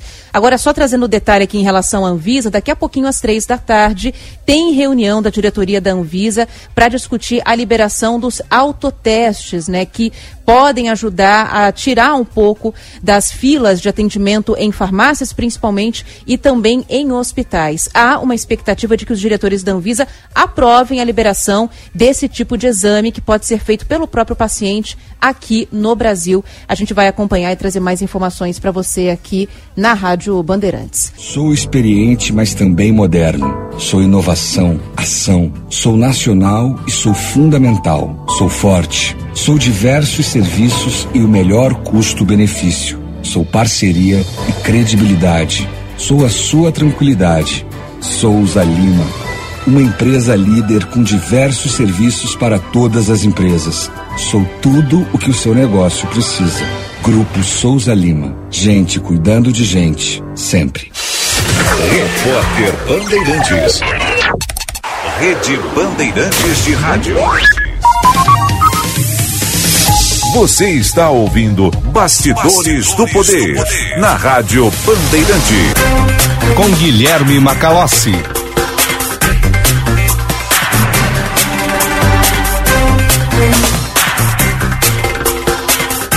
Vocês ouviram aí no Repórter Bandeirantes, a Anvisa vai decidir sobre o autoteste nesta quarta-feira. Ainda não tem informação oficial, a qualquer tempo, sair durante o bastidores, vamos dar aqui a informação em primeira mão. E também sobre a Coronavac para crianças daí na quinta-feira. Tá? A tendência é de aprovação dos dois processos. E vai passar, obviamente, pela análise da diretoria colegiada. E quanto à Coronavac, o que o Butantan requisitou é que seja aprovada para utilização de crianças a partir dos 3 anos de idade. Então vocês imaginem só é, o tipo de desinformação que vai começar a circular a partir daí. A vacina chinesa que tem lá, é o chip do Xi Jinping, que faz a pessoa virar comunista, aquele tipo de basófia que nós ouvimos por aí. Né? Mas é isso. Essas são as duas decisões. Autoteste hoje, quinta-feira, uh, a Coronavac. Muito bem, e vamos com as informações do trânsito. Vem aí o Josh Bittencourt. Serviço Bandeirantes. Repórter Aéreo. Faça um MBA ou especialização que se encaixa na sua rotina. A Unicinos tem cursos nas modalidades presencial, híbrida e EAD. Inscreva-se. Muito boa tarde, Macalossi. Também a todos aqui no Bastidores do Poder. Trânsito muito complicado em Porto Alegre, na Avenida Protásio Alves, nessa tarde, em função de um incêndio na fiação da rede elétrica próximo ao viaduto da Mariante. Tem bloqueio no corredor de ônibus nos dois sentidos. Protásio, inclusive, que chegou a ter bloqueio total, tanto no sentido bairro quanto no sentido centro. E agora o trânsito já liberado, mas ainda com bastante lentidão, até porque as equipes da CE também estão no local. Uma alternativa nesse trecho da Protásio é a Avenida Ipiranga, que flui bem melhor. Faça um MBA ou especialização que se encaixe na sua rotina. A Unicinos tem cursos nas modalidades presencial, híbrida e EAD. Inscreva-se. Muito bem, muito obrigado, Josh Bittencourt. Eu vi informação, informação não, eu vi uma notícia, desculpe, nem notícia nem informação. Uma mensagem circulando por aí dizendo: Ah, que tipo de, de vacina é essa? A pessoa toma ainda assim adoece. Né? Comparando, por exemplo, com a vacina contra o sarampo. Não comparem vírus diferentes. Né? A Covid-19 é um tipo de gripe. O sarampo é outro tipo de doença. E o sarampo está erradicado. Ou pelo menos parece estar erradicado. Esteve durante muito tempo controlado. É diferente de uma doença gripal. que é naturalmente uma doença que evolui, como é o caso da variante comum, influenza, cuja vacina precisa ser adaptada todo ano. E cuja efetividade é de 55%. Você toma e ainda adoece, mas previne formas graves. Então vamos tomar cuidado com esse tipo de boçalidade, esse tipo de ignorância que é disseminada por aí. São doenças diferentes. O efeito da vacina também é diferente. E enquanto a gripe você não consegue controlar do ponto de vista de erradicá-la, o sarampo é uma doença que se mantém controlada. Né? Por exemplo, a varíola. A varíola só existe em laboratório. Foi controlada com vacinação. Né? Foi erradicada, no caso. Vamos com as informações do tempo. Serviço Bandeirantes. Previsão do tempo. Vamos com Ana Weber aqui no estúdio da Rádio Bandeirantes. Boa tarde, Ana. Boa tarde, Macalós. Tudo bem contigo? Tudo ótimo contigo. Tá bem, eu tô no ar-condicionado, né? Então Aqui tá bom. Tá gostoso, né? Óbvio. Mas saindo daqui é um bafo desgraçado. É, essa previsão de onda de calor deve durar no estado até a próxima, até essa sexta-feira, né? E principalmente ali na região da campanha central, noroeste do Planalto, que deve ficar mais essa onda de calor aqui no estado. Mas a gente também tem previsão de pode ocorrer algumas tempestades ainda aqui no estado, principalmente na só não vai deve ocorrer na parte noroeste, e campanha oeste aqui do estado, perto da fronteira, um pouquinho. A previsão para essa semana, para amanhã é de sol em quase todo o estado e pancadas de chuva em algumas regiões bem isoladas. Em Porto Alegre deve fazer sol, mínima de 24 graus, máxima de 35. No litoral norte, em Torres, previsão de sol com nuvens, mínima de 23 graus, máxima de 29. Hum, Na região das Hortênsias, em Gramado, também deve fazer sol, mínima de 19 graus, máxima de 33. Em Bagé, pode recorrer algumas pancadas de chuva, mínima de 24 graus, máxima de 37. Em Alegrete, deve fazer sol, mínima de 26 graus, máxima de 40 graus, Macalossi, que nem estava na semana passada, muito quente ali na região de Alegrete, fronteira com o Uruguai, ali, Uruguaiana, Quaraí, muito quente aquela região. Ah, o horror, né? 40 graus é uma temperatura incivilizada. É, você tava com previsão também para 42 graus em Serafina Correia hoje. Vamos ver se vai se concretizar esse inferninho ali naquela região. Essa temperatura boa. É. Ana Weber, e o destaque do Band Cidade? Vacinação, né, Macalossi? A nossa repórter Brenda Aurélio foi acompanhar a vacinação aqui em Porto Alegre, a primeira criança vacinada aqui em Porto Alegre, foi no posto de saúde, conversou com, a- com os pais da criança. A gente vai trazer uma, uma reportagem completa mostrando como é essa, esse, a vacina, como ela é uma esperança, principalmente para quem tem criança, que ficou aguardando por tanto tempo, né? Nós adultos nós somos vacinados mais cedo Hum. e agora a gente tem a vacinação para as crianças, algo muito, muito importante, né, Macalossi? É, eu até mencionei hoje no 90 Minutos que a vacinação das crianças ela tem um componente emocional muito grande, porque uma parte dessas crianças se tornaram órfãos da pandemia. Uhum, exatamente. Crianças que estão sendo vacinadas ou que serão vacinadas perderam os pais para a Covid. Exatamente. É muito triste essa situação. Eu tenho Então, quando, quando tiver a, a mãe chorando que a criança estava sendo vacinada, não é uma emoção vã. Pode ser que o marido dela tenha morrido por conta da pandemia. Exatamente, lá eu tenho conhecidos que agora tão, viraram órfãos aos 7 anos de idade, É. porque o pai não quis tomar a vacina da Covid-19 e agora a filha agora vai ter esperança de tomar essa vacina, né? Aliás, tu viu a- a- o caso da cantora tcheca? Eu vi, eu vi esse caso. A mulher não acredita em vacina, ela resolveu se contaminar por Covid-19. Pra poder ter o passaporte de vacina, pra poder transitar na região, dizendo que agora eu fui contaminada, agora eu posso transitar ali Eu na tenho região. imunidade natural. Exatamente, Aí morreu. É. Morreu por complicações da Covid-19 por ter se contaminado de forma proposital. A culpa é dela? Eu não acho que seja.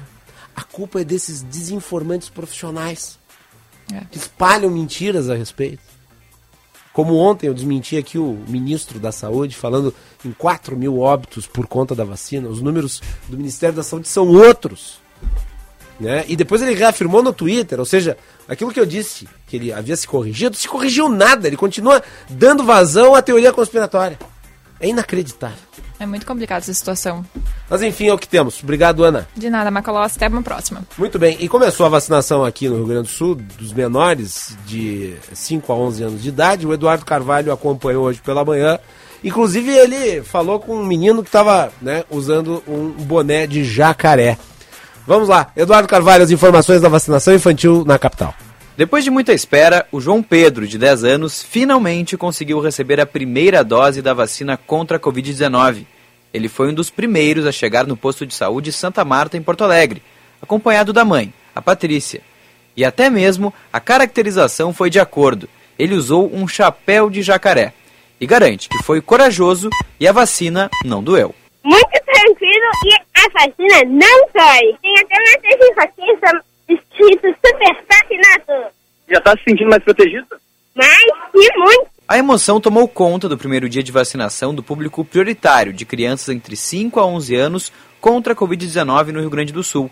Em Porto Alegre, sete unidades de saúde foram colocadas à disposição, no horário entre as 8 horas da manhã e as 5 horas da tarde. A Patrícia, mãe do João Pedro, falou sobre a alegria de ver o filho mais protegido. Foi corajoso e é a primeira vacina que a mãe teve vontade de chorar, porque a emoção foi demais. Um espaço colorido, com cartazes e balões, foi montado na unidade de saúde Santa Marta para receber os pequenos. Até mesmo uma tenda de recreação foi instalada para que as crianças vacinadas pudessem permanecer por pelo menos 20 minutos depois da vacina. O coordenador da Vigilância em Saúde da capital gaúcha, Fernando Ritter, destacou a importância de incentivar a vacinação. Trazer as crianças para esse espaço lúdico, para esse espaço de brincadeira, desmistifica a questão da vacina, porque o medo da criança é da agulha. E se a gente consegue entrar nesse mundo deles, brincar com eles, a gente vai conseguir vacinar com mais tranquilidade. E com certeza evitar aí é, internações e óbitos de crianças que já aconteceram no nosso Brasil. A Maura Vil Cardoso, de 11 anos, foi mais uma das crianças que receberam a primeira dose no dia em que a imunização da faixa etária se tornou disponível. Agora, mais segura com a vacina no braço, ela quer aproveitar para brincar com os amigos. Agora eu vou para casa e depois eu vou tentar brincar com meus amigos. Agora que eu estou protegida é mais seguro. O governador gaúcho Eduardo Leite participou junto com o prefeito de Porto Alegre Sebastião Melo de um ato simbólico que marcou o primeiro dia da imunização da faixa etária entre 5 a 11 anos. Leite destacou a segurança das vacinas e fez um apelo para que os pais levem os filhos para receberem os imunizantes. A nossa mensagem para os pais, para as famílias gaúchas, a vacina é segura e nós desejamos o maior número de crianças vacinadas, porque é proteção para elas e proteção também para as suas famílias. Muito feliz de poder compartilhar esse momento com vocês e a certeza de que estamos na reta final aí desta pandemia, com a qual nós aprendemos a conviver com segurança, mas o que nós queremos mesmo é o fim dela. No Rio Grande do Sul, a vacinação do público infantil segue a orientação do Ministério da Saúde de iniciar com as crianças deficientes e com comorbidades, além de indígenas e quilombolas. Conforme novas doses pediátricas da Pfizer forem disponibilizadas ao Estado, a Secretaria da Saúde irá ampliar para o público restante. Uh, eu acho um erro que se vacine uh, com base no normativo da comorbidade. Por quê? Porque ela parte do pressuposto que a proteção é individual e a proteção conferida pela vacina é sempre coletiva. Então, se você vacina primeiro uh, os com comorbidade, você deixa à margem a maior parte das pessoas. E você precisa da maior parte das pessoas vacinadas para conferir proteção vacinal. A única estratégia adequada é a vacinação por faixa etária. Né? Então, nós vimos, aliás, essa discussão quando do início da vacinação em geral. Falou-se em determinado momento de se, de se vacinar comorbidades e não faixa etária. E daí a vacinação emperrou. A vacinação é por adesão. Então é preciso franquear a vacina para todas as crianças avançando nas faixas etárias. E com as faixas etárias você vai compreender necessariamente as pessoas que têm, as crianças que têm comorbidade, porque vacina é sempre um processo coletivo, nunca individual.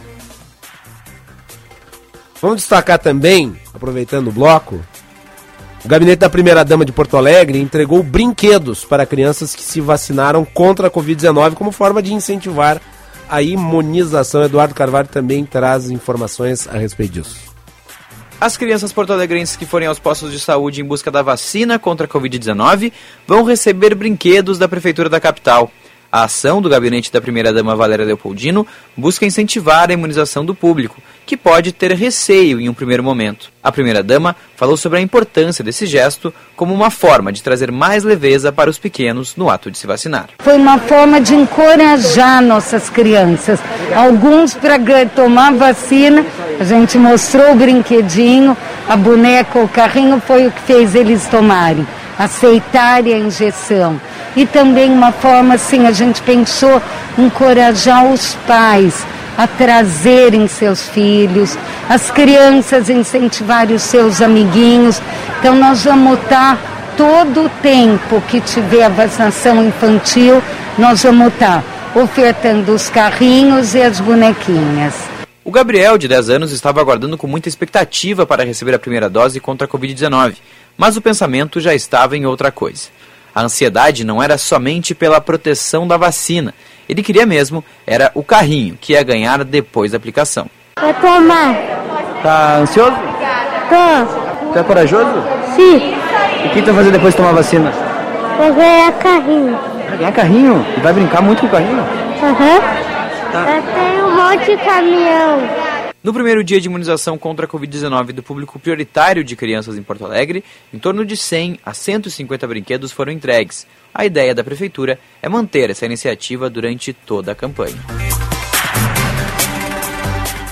É isso aí. Parabéns aí para o gabinete da primeira-dama pela iniciativa. Uh, e sim, essas crianças enfrentam o medo da agulha e são mais corajosas que certos marmanjos negacionistas, como esse patético Novak Djokovic, que está sendo transformado em muso uh, do negacionismo. Sujeito lamentável e covarde. Não tem nada de corajoso em Novak Djokovic. Né?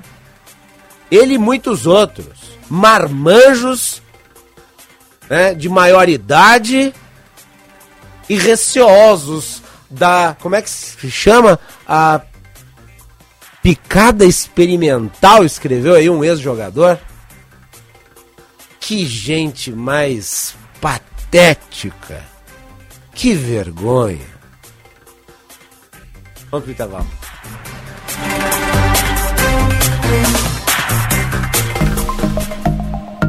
Se o IPVA de 2022 está atrapalhando o seu sono, conte com o Banrisul para dormir melhor. Você pode parcelar o IPVA em até 12 vezes e ainda conta com taxas reduzidas. Para facilitar, você escolhe por onde quer contratar. Banrisul Digital, Home Bank ou Caixa Eletrônico. Com o Banrisul, você começa o ano dormindo com mais tranquilidade. Acesse banrisul.com.br barra IPVA e saiba mais.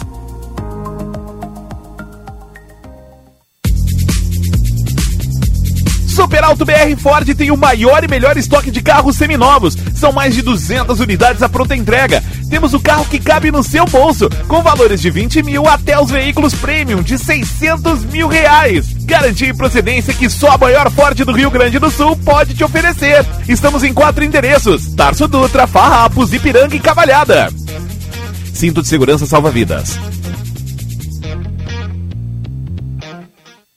O Trilec ver você com dinheiro no bolso. E olha aqui, dinheirão, tudo em dinheiro vivo, pra você fazer o que quiser. 30 prêmios de 2 mil, prêmios de 20 mil, de 50 mil e um super prêmio de 200 mil. 200 mil reais pra dar um jeito na casa, no carro, na vida da família inteira. Trilegal, você ajuda a pai e faz sua vida. Muito mais?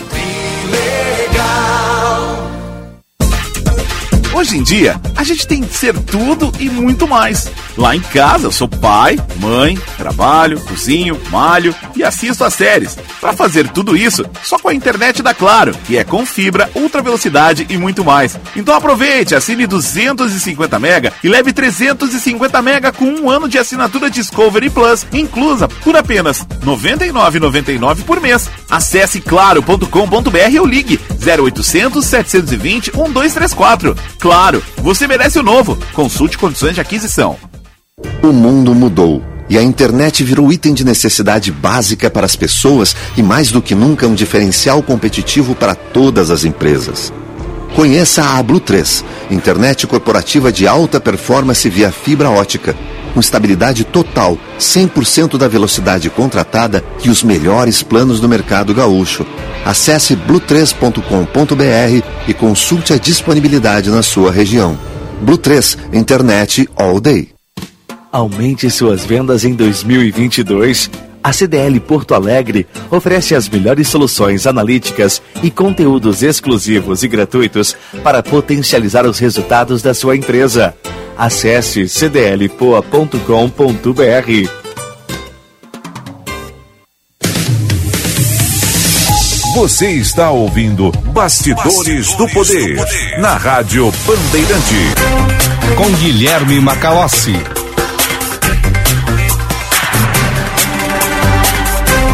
Quinze horas e 24 minutos, vamos com mais informações do trânsito. Agora vem aí a Letícia Pelim. Serviço Bandeirantes. Repórter Aéreo.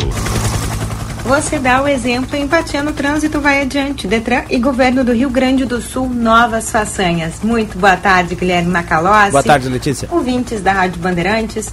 Mais cedo, no corredor da Protásio Alves, com a São Manuel, teve bloqueio por conta de um incêndio na fiação elétrica. Agora, com o trânsito liberado, equipe da CE está no local e os agentes da FTC também. Mas o movimento é maior.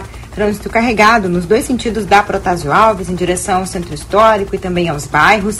Chega a refletir na Ramiro Barcelos. Quem puder, evite esse perímetro, mas lembrando, sem bloqueios agora. É só o fluxo mais acentuado de veículos se deslocando nesse perímetro. Você dá um exemplo, empatia no trânsito, vai adiante. Detran e Governo do Rio Grande do Sul, novas façanhas. É contigo, Guilherme Macalossi. Muito obrigado, Letícia Pei. Agora 15 horas e 26 minutos. Você está acompanhando Bastidores do Poder aqui nas ondas da Rádio Bandeirantes. Mande a sua mensagem. 980610949. 980610949. O Bastidores do Poder tem o patrocínio da Escola Superior dos Oficiais da Brigada Militar e do Corpo de Bombeiros Militar, realizando sonhos, construindo o futuro. E atenção, fique atento, beba água pura, muita água, livre de vírus e de bactérias. Água sem cheiro, sem gosto, com importantes sais minerais, ideal para sua saúde e de sua família. Purificadores e mineralizadores de água natural, gelada e alcalina com sem ozônio é na WaterSul. Ligue o WaterSul 3231 4567. WaterSul, atenção total ao cliente 3231 4567.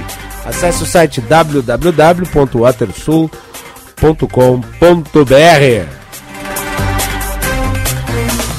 Muito bem, e vamos falar de Porto Alegre, que a capital está com um dos seus espaços em processo de revitalização. O coração de Porto Alegre, no centro da cidade, está a sua alma. E a alma de Porto Alegre, eu acho que não é melhor simbolizada do que pelo mercado público, né, que teve aí uma parte da sua estrutura afetada por um grande incêndio e após sete anos e meio começam as obras no segundo andar do mercado. Nós vamos conversar com o secretário de Obras e Infraestrutura de Porto Alegre, Mendes Ribeiro. Boa tarde, secretário. Bem-vindo. Boa tarde, Macalossi. Prazer estar falando contigo, com os ouvintes da Rádio Bandeirantes. E um prazer muito grande estar falando sobre esse importante patrimônio da nossa cidade, né, que completa 250, 250 anos da sua história e não tem uh, familiares que não têm história com o mercado público. Né? Então, realmente, como tu falaste na abertura aí da, da entrevista, o mercado é a alma do nosso centro de Porto Alegre, que desde o primeiro dia de governo da gestão Melo Ricardo tem sido tratado como prioridade tanto é que o prefeito elegeu um secretário competente com a sua história, com a sua trajetória experiência como prefeito do centro, que é o secretário César China, e vem coordenando as demais secretarias, os demais secretários nesse programa Centro Mais, né, que a ideia é revitalizar o centro histórico, uh, voltar a atrair pessoas, público, emprego, uh, até mesmo moradores para o centro, para que a gente possa revitalizar o nosso centro e dar de novo esse sentimento de segurança, de, de satisfação, de bem-estar, de prazer e de qualidade de vida que é o nosso centro histórico. Que graças a Deus hoje uh, estamos no segundo dia da nossa obra, desde o nosso lamentável incêndio no mercado público, que deixou a todos nós perplexos com, com, com, a, com a altura que foi, né, com o estrago que fez, e até hoje o mercado público está uh, desativado no seu segundo andar, funcionando uh, de forma precária, e hoje, graças a Deus, aí uma obra importantíssima de revitalização, troca de dois elevadores, escadas rolantes e a reforma elétrica das instalações do segundo pavimento, onde a gente vai poder uh, devolver o segundo piso uh, a restaurantes, a bares, a música ao vivo, à população de Porto Alegre. Secretário, a primeira pergunta que eu vou lhe fazer é por que demorou sete anos e meio para que isso se viabilizasse? Por que tanto tempo? Olha, Macalossi, uh, eu não gosto de, de falar... O governo assumiu agora, eu sei, né? É, exatamente, Mas eu não gosto muito de falar sete anos. passado. É, eu acho que a gente tem que olhar para frente, tá? Acho que a gente tem que olhar para frente. Uh, o mercado sempre foi pauta dos governos uh, que estiveram, né? Próprio do Fortunati do Melo, quando esteve a vice, que ocorreu o acidente. Nós buscamos recurso federal, quando a Dilma era presidente, para revitalizar de imediato né, o segundo andar, onde não tivemos tempo no governo para fazer, depois veio o governo uh, que teve as suas prioridades, uh, teve coisas importantes para a cidade de Porto Alegre, mas infelizmente não avançamos uh, na questão da restauração e da modernização do mercado público. E que bom que nesse governo eu posso estar fazendo parte desse corpo de secretários, uh, liderado pelo Melo e pelo Ricardo, que foi a prioridade. Né? O, o Melo tem a sua história em Porto Alegre, desde cedo, quando veio de Goiânia para cá, uh, teve a sua história no centro, a vida profissional, a vida acadêmica, uh, e tem um sentimento de pertencimento pelos centros de Porto Alegre. Não adianta o, o prefeito chegar aqui, uh, querer fazer um monte de coisa e, e, e, não ter os objetivos. Né? O Melo, desde o primeiro dia, foi objetivo conosco, com a população de Porto Alegre, que os centros seriam prioridade e o mercado público é a alma do centro. Então, infelizmente, demorou, Uh, como muitas coisas demoram com o poder público, e infelizmente a burocracia, uh, a falta de pressentimento, a falta de prioridades, uh, mas nesse governo a gente está tendo as prioridades necessárias e, graças a Deus, retomando essa obra importante desse patrimônio da nossa cidade. Secretário, o senhor mencionou aí obras de caráter, inclusive, elétrico, né, do segundo andar, Uh, qual é a condição hoje do prédio e, e o que, que vai ser feito especificamente? Vai ter que é, ser trocado o quê? Tudo?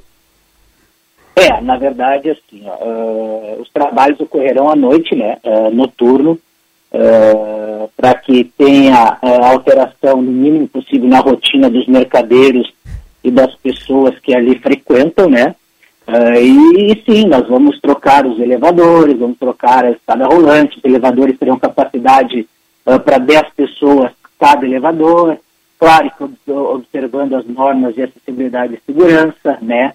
As escadas rolantes uh, vão ser uh, substituídas por equipamentos novos, uh, que a escada de hoje lá já tem mais de 20 anos, então vai ser trocada por uma escada nova, com tecnologia moderna, não defasada do jeito que estava, e a reforma elétrica, né? Porque nós não temos capacidade de gerar energia e instalar novos uh, empreendimentos no mercado. Então vai ser uma reforma totalmente nova uh, que dará uh, as condições para utilizar o segundo piso e com certeza modernizará o nosso mercado, oferecendo aos porto-alegrenses, aos usuários, uma estrutura alinhada com os padrões tecnológicos atuais. Então vamos modernizar. Hoje nós temos a capacidade ínfima, não tem como, uh, como, como levar coisas novas, investimentos novos, uh, porque nós temos realmente um projeto precário e conseguimos, através dessa parceria entre secretarias, né, Macalossi? Eu sempre digo que o governo Mel tem uma característica muito importante que é a parceria, a transversalidade entre as secretarias.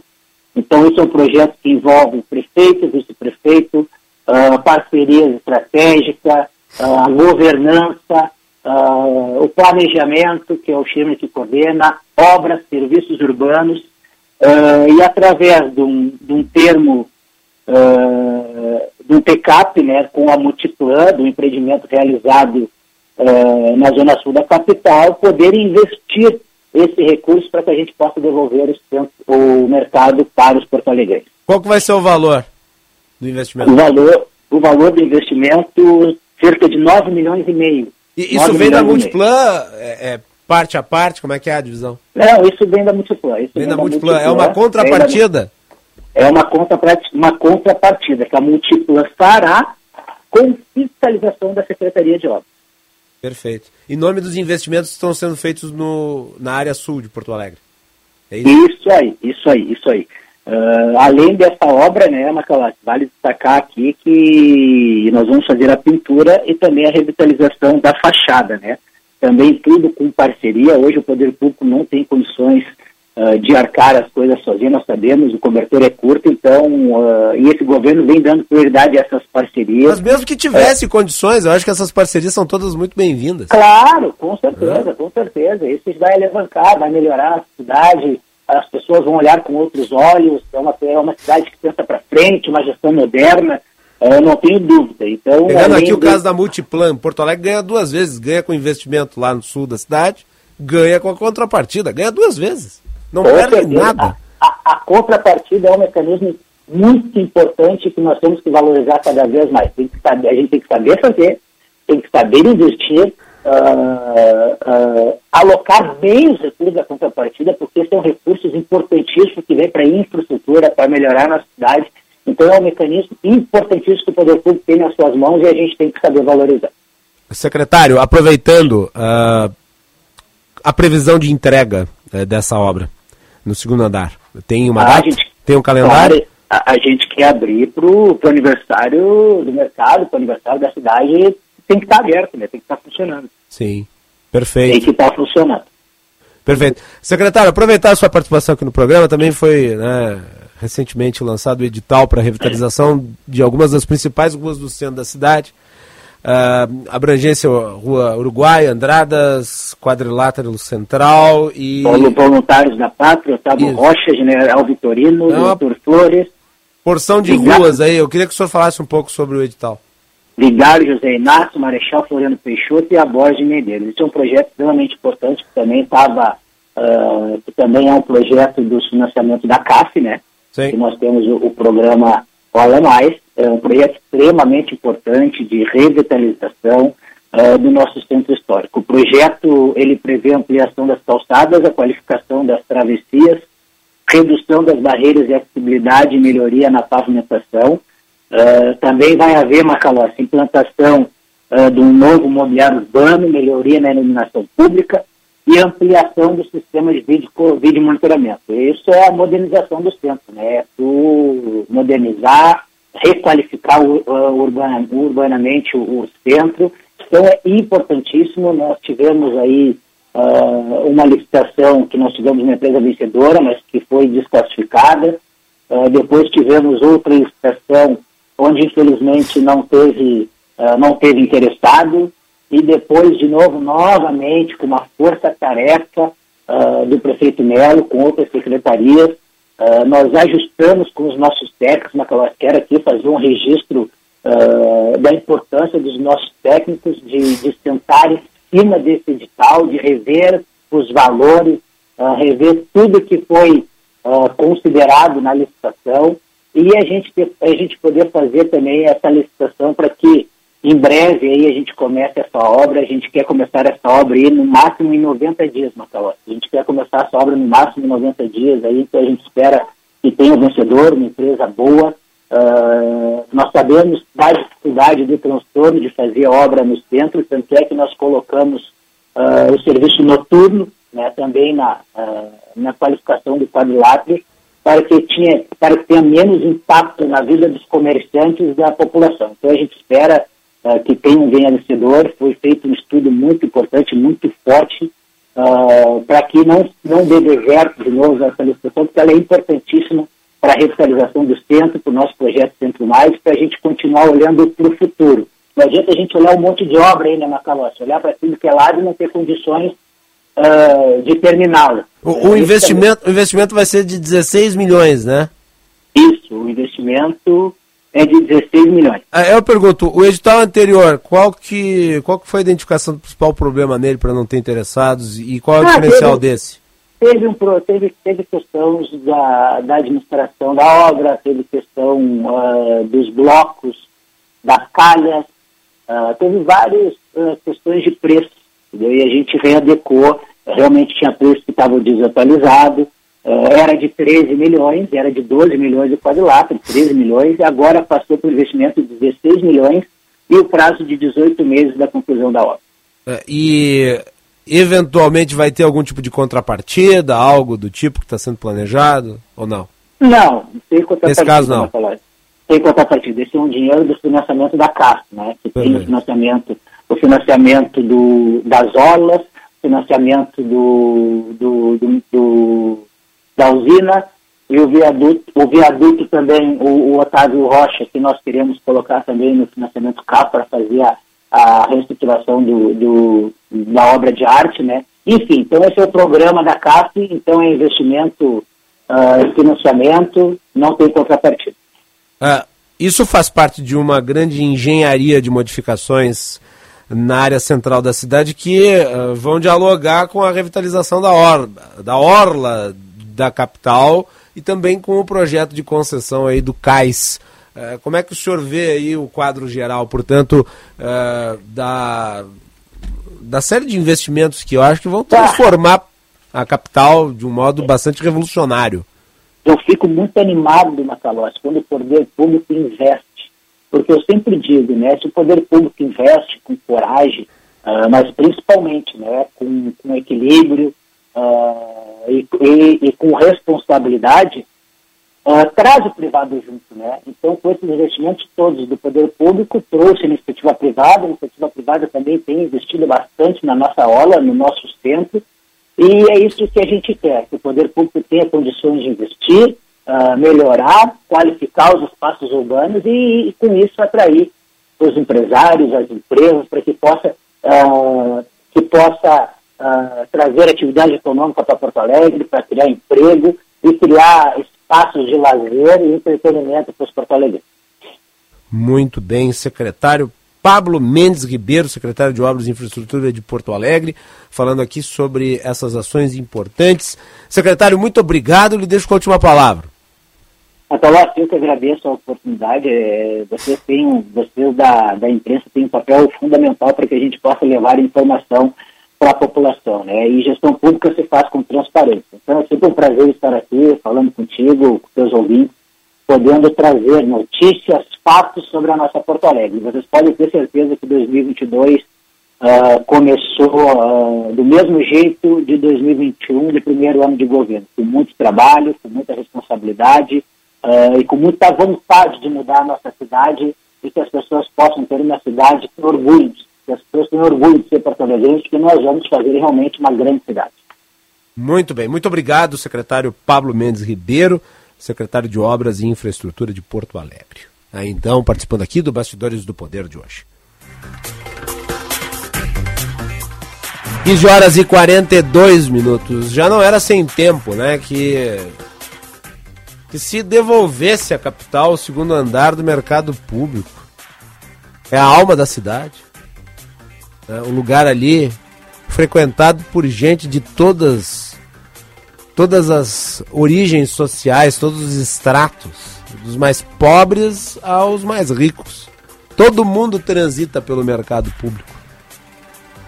Prédio de uma importância histórica que, infelizmente, é, foi alvo de um incêndio é, e que durante mais de sete anos ficou lá com o segundo andar simplesmente fechado um déficit de atenção que agora felizmente começa a ser solucionado e que seja entregue para o uso da população do estado do Rio Grande do Sul que ama o mercado público, né? que precisa desfrutar eh, de um espaço revitalizado, readequado, eh, assim como o centro de Porto Alegre também ele precisa ser humanizado. É um centro que tem um potencial extraordinário. E quem passa por ali sabe. Quem sabe a partir de agora é, ele possa ser melhor apreciado por todos com mais recursos com a atenção do poder público. 15 horas e 44 minutos.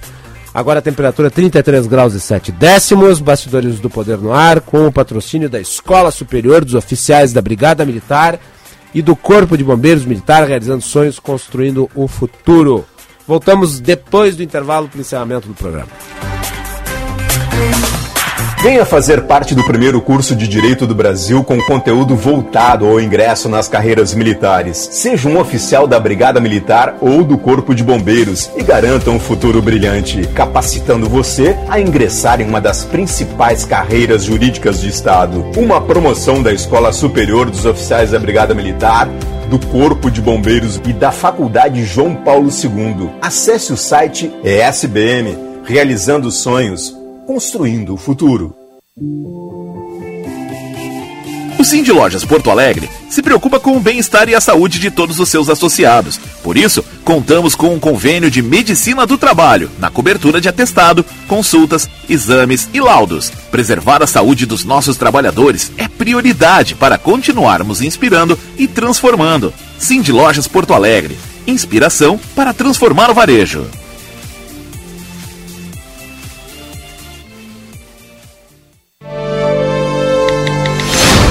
Alô, mãe? Em 2022, Eu já decidi o que eu vou fazer, mãe. o governo federal, por meio do Ministério da Educação, apresenta Novo Ensino Médio. Agora, ao entrar no ensino médio, a gente vai poder escolher em qual área de conhecimento quer se aprofundar. e até escolher fazer uma formação profissional e tecnológica. E nós, professores, vamos ajudar vocês a construir um projeto de vida, prepará-los para o pleno exercício da cidadania e para o mundo do trabalho. E a qualidade da educação brasileira vai dar um salto. Novo Ensino Médio. Deixe a educação transformar a sua história. Breve. Nas escolas de todo o país. Estudantes, pais, professores e gestores. Saibam mais em gov.br/mec. Ministério da Educação. Governo Federal. Pátria Amada Brasil. Atenção, fique atento. Beba água pura, muita água, livre de vírus e bactérias. Água sem cheiro, sem gosto, com importantes sais minerais, ideal para a sua saúde e de sua família. Purificadores e mineralizadores de água natural, gelada e alcalina, com ou sem ozônio é na WaterSul.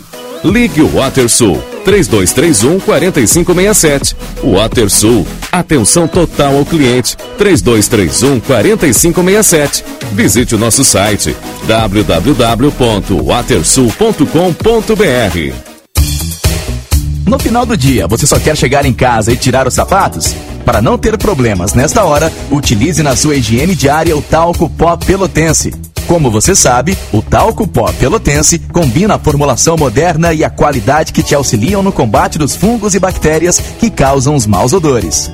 Agora, além da tradicional, tem novas fragrâncias: mentolado, canforado e o touch. E você encontra o talco pó pelotense também na versão aerosol jato seco. Não se engane com outros do mercado. Só utilize produtos de confiança. Utilize o pó pelotense. Existem muitos motivos para você, engenheiro gaúcho, ser sócio do CENGRS. Tem plano de saúde com preços diferenciados, cursos de qualificação, descontos em universidades, apoio para empreender e mais uma série de vantagens. A gente até poderia ficar horas falando, mas se você quer saber de tudo mesmo, passe lá no senge.org.br e associe-se. CENGRS, rumo aos 80 anos. Hoje em dia, a gente tem que ser tudo e muito mais. Lá em casa, eu sou pai, mãe, trabalho, cozinho, malho e assisto as séries. Para fazer tudo isso, só com a internet da Claro, que é com fibra, ultra velocidade e muito mais. Então aproveite, assine 250 mega e leve 350 mega com um ano de assinatura Discovery Plus inclusa por apenas R$ 99,99 por mês. Acesse claro.com.br ou ligue 0800 720 1234. Claro, você merece o novo. Consulte condições de aquisição. Neste verão, aproveite o sol com toda a proteção de Nivea Sun, a linha de protetores faciais Nivea, nas versões com cor, pele oleosa e normal a seca. Nivea Sun é ideal para o uso diário, protegendo e hidratando a sua pele. E sabe o que é melhor de tudo? Você encontra toda a linha Nivea com ofertas exclusivas na Panvel. Aproveite agora mesmo nas lojas ou no app. Verão Panvel. Bem você, você bem.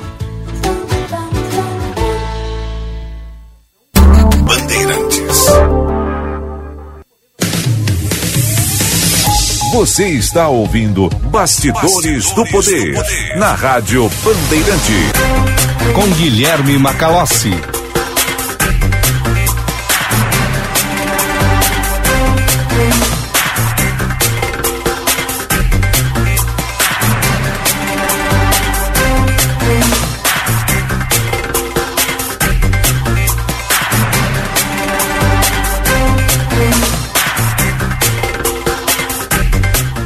Muito bem, estamos de volta aqui para o bloco final do Bastidores do Poder. Agora são 15 horas e 50 minutos. Temperatura em Porto Alegre alta, 34 graus e 6 décimos. Participe do nosso programa pelo WhatsApp 980610949. 980610949. O Bastidores do Poder com o patrocínio da Escola Superior dos Oficiais da Brigada Militar e do Corpo de Bombeiros Militar realizando sonhos, construindo futuro. E atenção, últimas vagas para o preparatório de concurso de soldado da Brigada Militar. Informações no site esbm.org.br esbm.org.br, inscrição por 299 reais, esbm.org.br.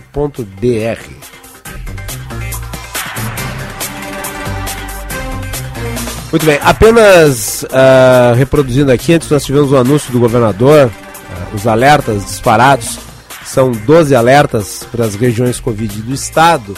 Nós vamos repercutir isso ao longo da programação, uh, também à noite no Band Cidade uh, e no tempo real, logo na sequência, a partir das 18 horas. As regiões são Santa Maria, Uruguaiana, Capão da Canoa, Novo Hamburgo, Canoas, Porto Alegre, Santa Rosa, Erechim, Passo Fundo, Pelotas, Caxias do Sul e Lajeado. Alertas emitidos, portanto, o anúncio feito pelo governador, uma live é, reproduzida antes nas redes sociais do estado. E vamos continuar observando aí. Uh, os números são 21 mil casos registrados em 24 horas. Né? É um número expressivo, a disparada aí da variante Ômicron. Média móvel de casos confirmados em 7 dias, uh, na casa de 246 em 18 de dezembro. E daí vejam um impressionante salto para 6.738 em 18 de janeiro.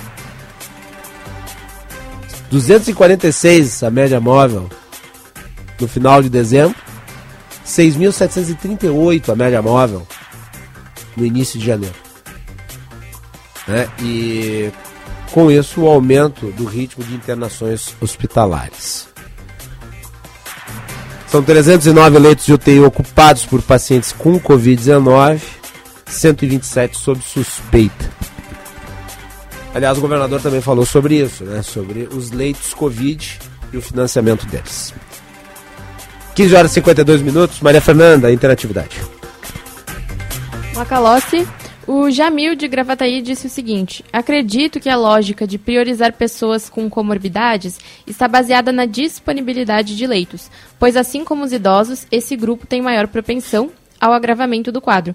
Dessa forma, é uma visão coletivista também, Macalossi. É, pode ser, mas de qualquer modo, a melhor visão coletivista é você dar a vacina para o maior número de pessoas possível. Né? Então, não faz sentido você priorizar um grupo que é muito pequeno dentro de um conjunto grande, por um período muito longo de tempo. Ok, aparentemente a espera em relação às faixas etárias não vai ser muito grande aqui na vacinação de crianças. Mas vamos lembrar que na época em que se priorizou comorbidades em relação a faixas etárias, nós tivemos uma paralisação na vacinação. E isso não é bom. Não é bom nem para quem tem comorbidade. Porque, vamos lá, se tu tem comorbidade, tu está vacinado, mas ninguém ao teu redor se vacinou, a chance de você se infectar é muito maior do que se todos que estiverem ao seu redor estiverem vacinados, mesmo eles não estando com comorbidade. Essa é a lógica. Última mensagem. A Maria Clara Ramos disse o seguinte: Oi, Macalossi. Estamos vendo um rebelar-se contra um primeiro-ministro que foi a uma festa descumprindo os protocolos da Covid-19 e não cumpriu o que prometeu. Não por corrupção, parece. E aqui se aceita os maiores absurdos por parte do dirigente da nação num processo de servidão voluntária. Não é o povo que deve ter medo de seu governante, mas o governante que deve ter medo de seu povo. Ela fala isso em referência ao filme V de Vingança. Um abraço, Maria Clara Ramos. Muito obrigado, Maria Clara. É, o Boris Johnson ah, está sofrendo as consequências dos seus erros. Ah, e a Fernanda Zaffari relatou muito bem aqui o histórico, né? Ele que se elegeu junto com o Partido Conservador, né, com uma ampla maioria, e foi sendo desmoralizado, mas por conta da sua própria conduta o grau de tolerância é, do brasileiro em relação às autoridades é muito maior. Isso não é bom. Eu falo do brasileiro em geral, me incluindo dentro desse conjunto, por óbvio, né? Eu acho engraçado aqui no Brasil, as pessoas têm a mania de dizer os brasileiros como se fosse outra coisa, que não também um brasileiro. Né? Então, eu brasileiro, nós brasileiros, temos esse problema. É um problema da nossa sociedade. Não é assim em outros países. 15 horas e 55 minutos. Maria Fernanda, até amanhã, muito obrigado. Obrigada, Macalossi, obrigada aos ouvintes da Rádio Bandeirantes e até amanhã. Muito bem, Braguinha, até amanhã, muito obrigado. É isso aí. Nós voltamos amanhã a partir das 14 horas, com análise, opinião, informação e serviços aqui na Rádio Bandeirantes. Na sequência venham atualidades esportivas. Muito obrigado a todos, até mais.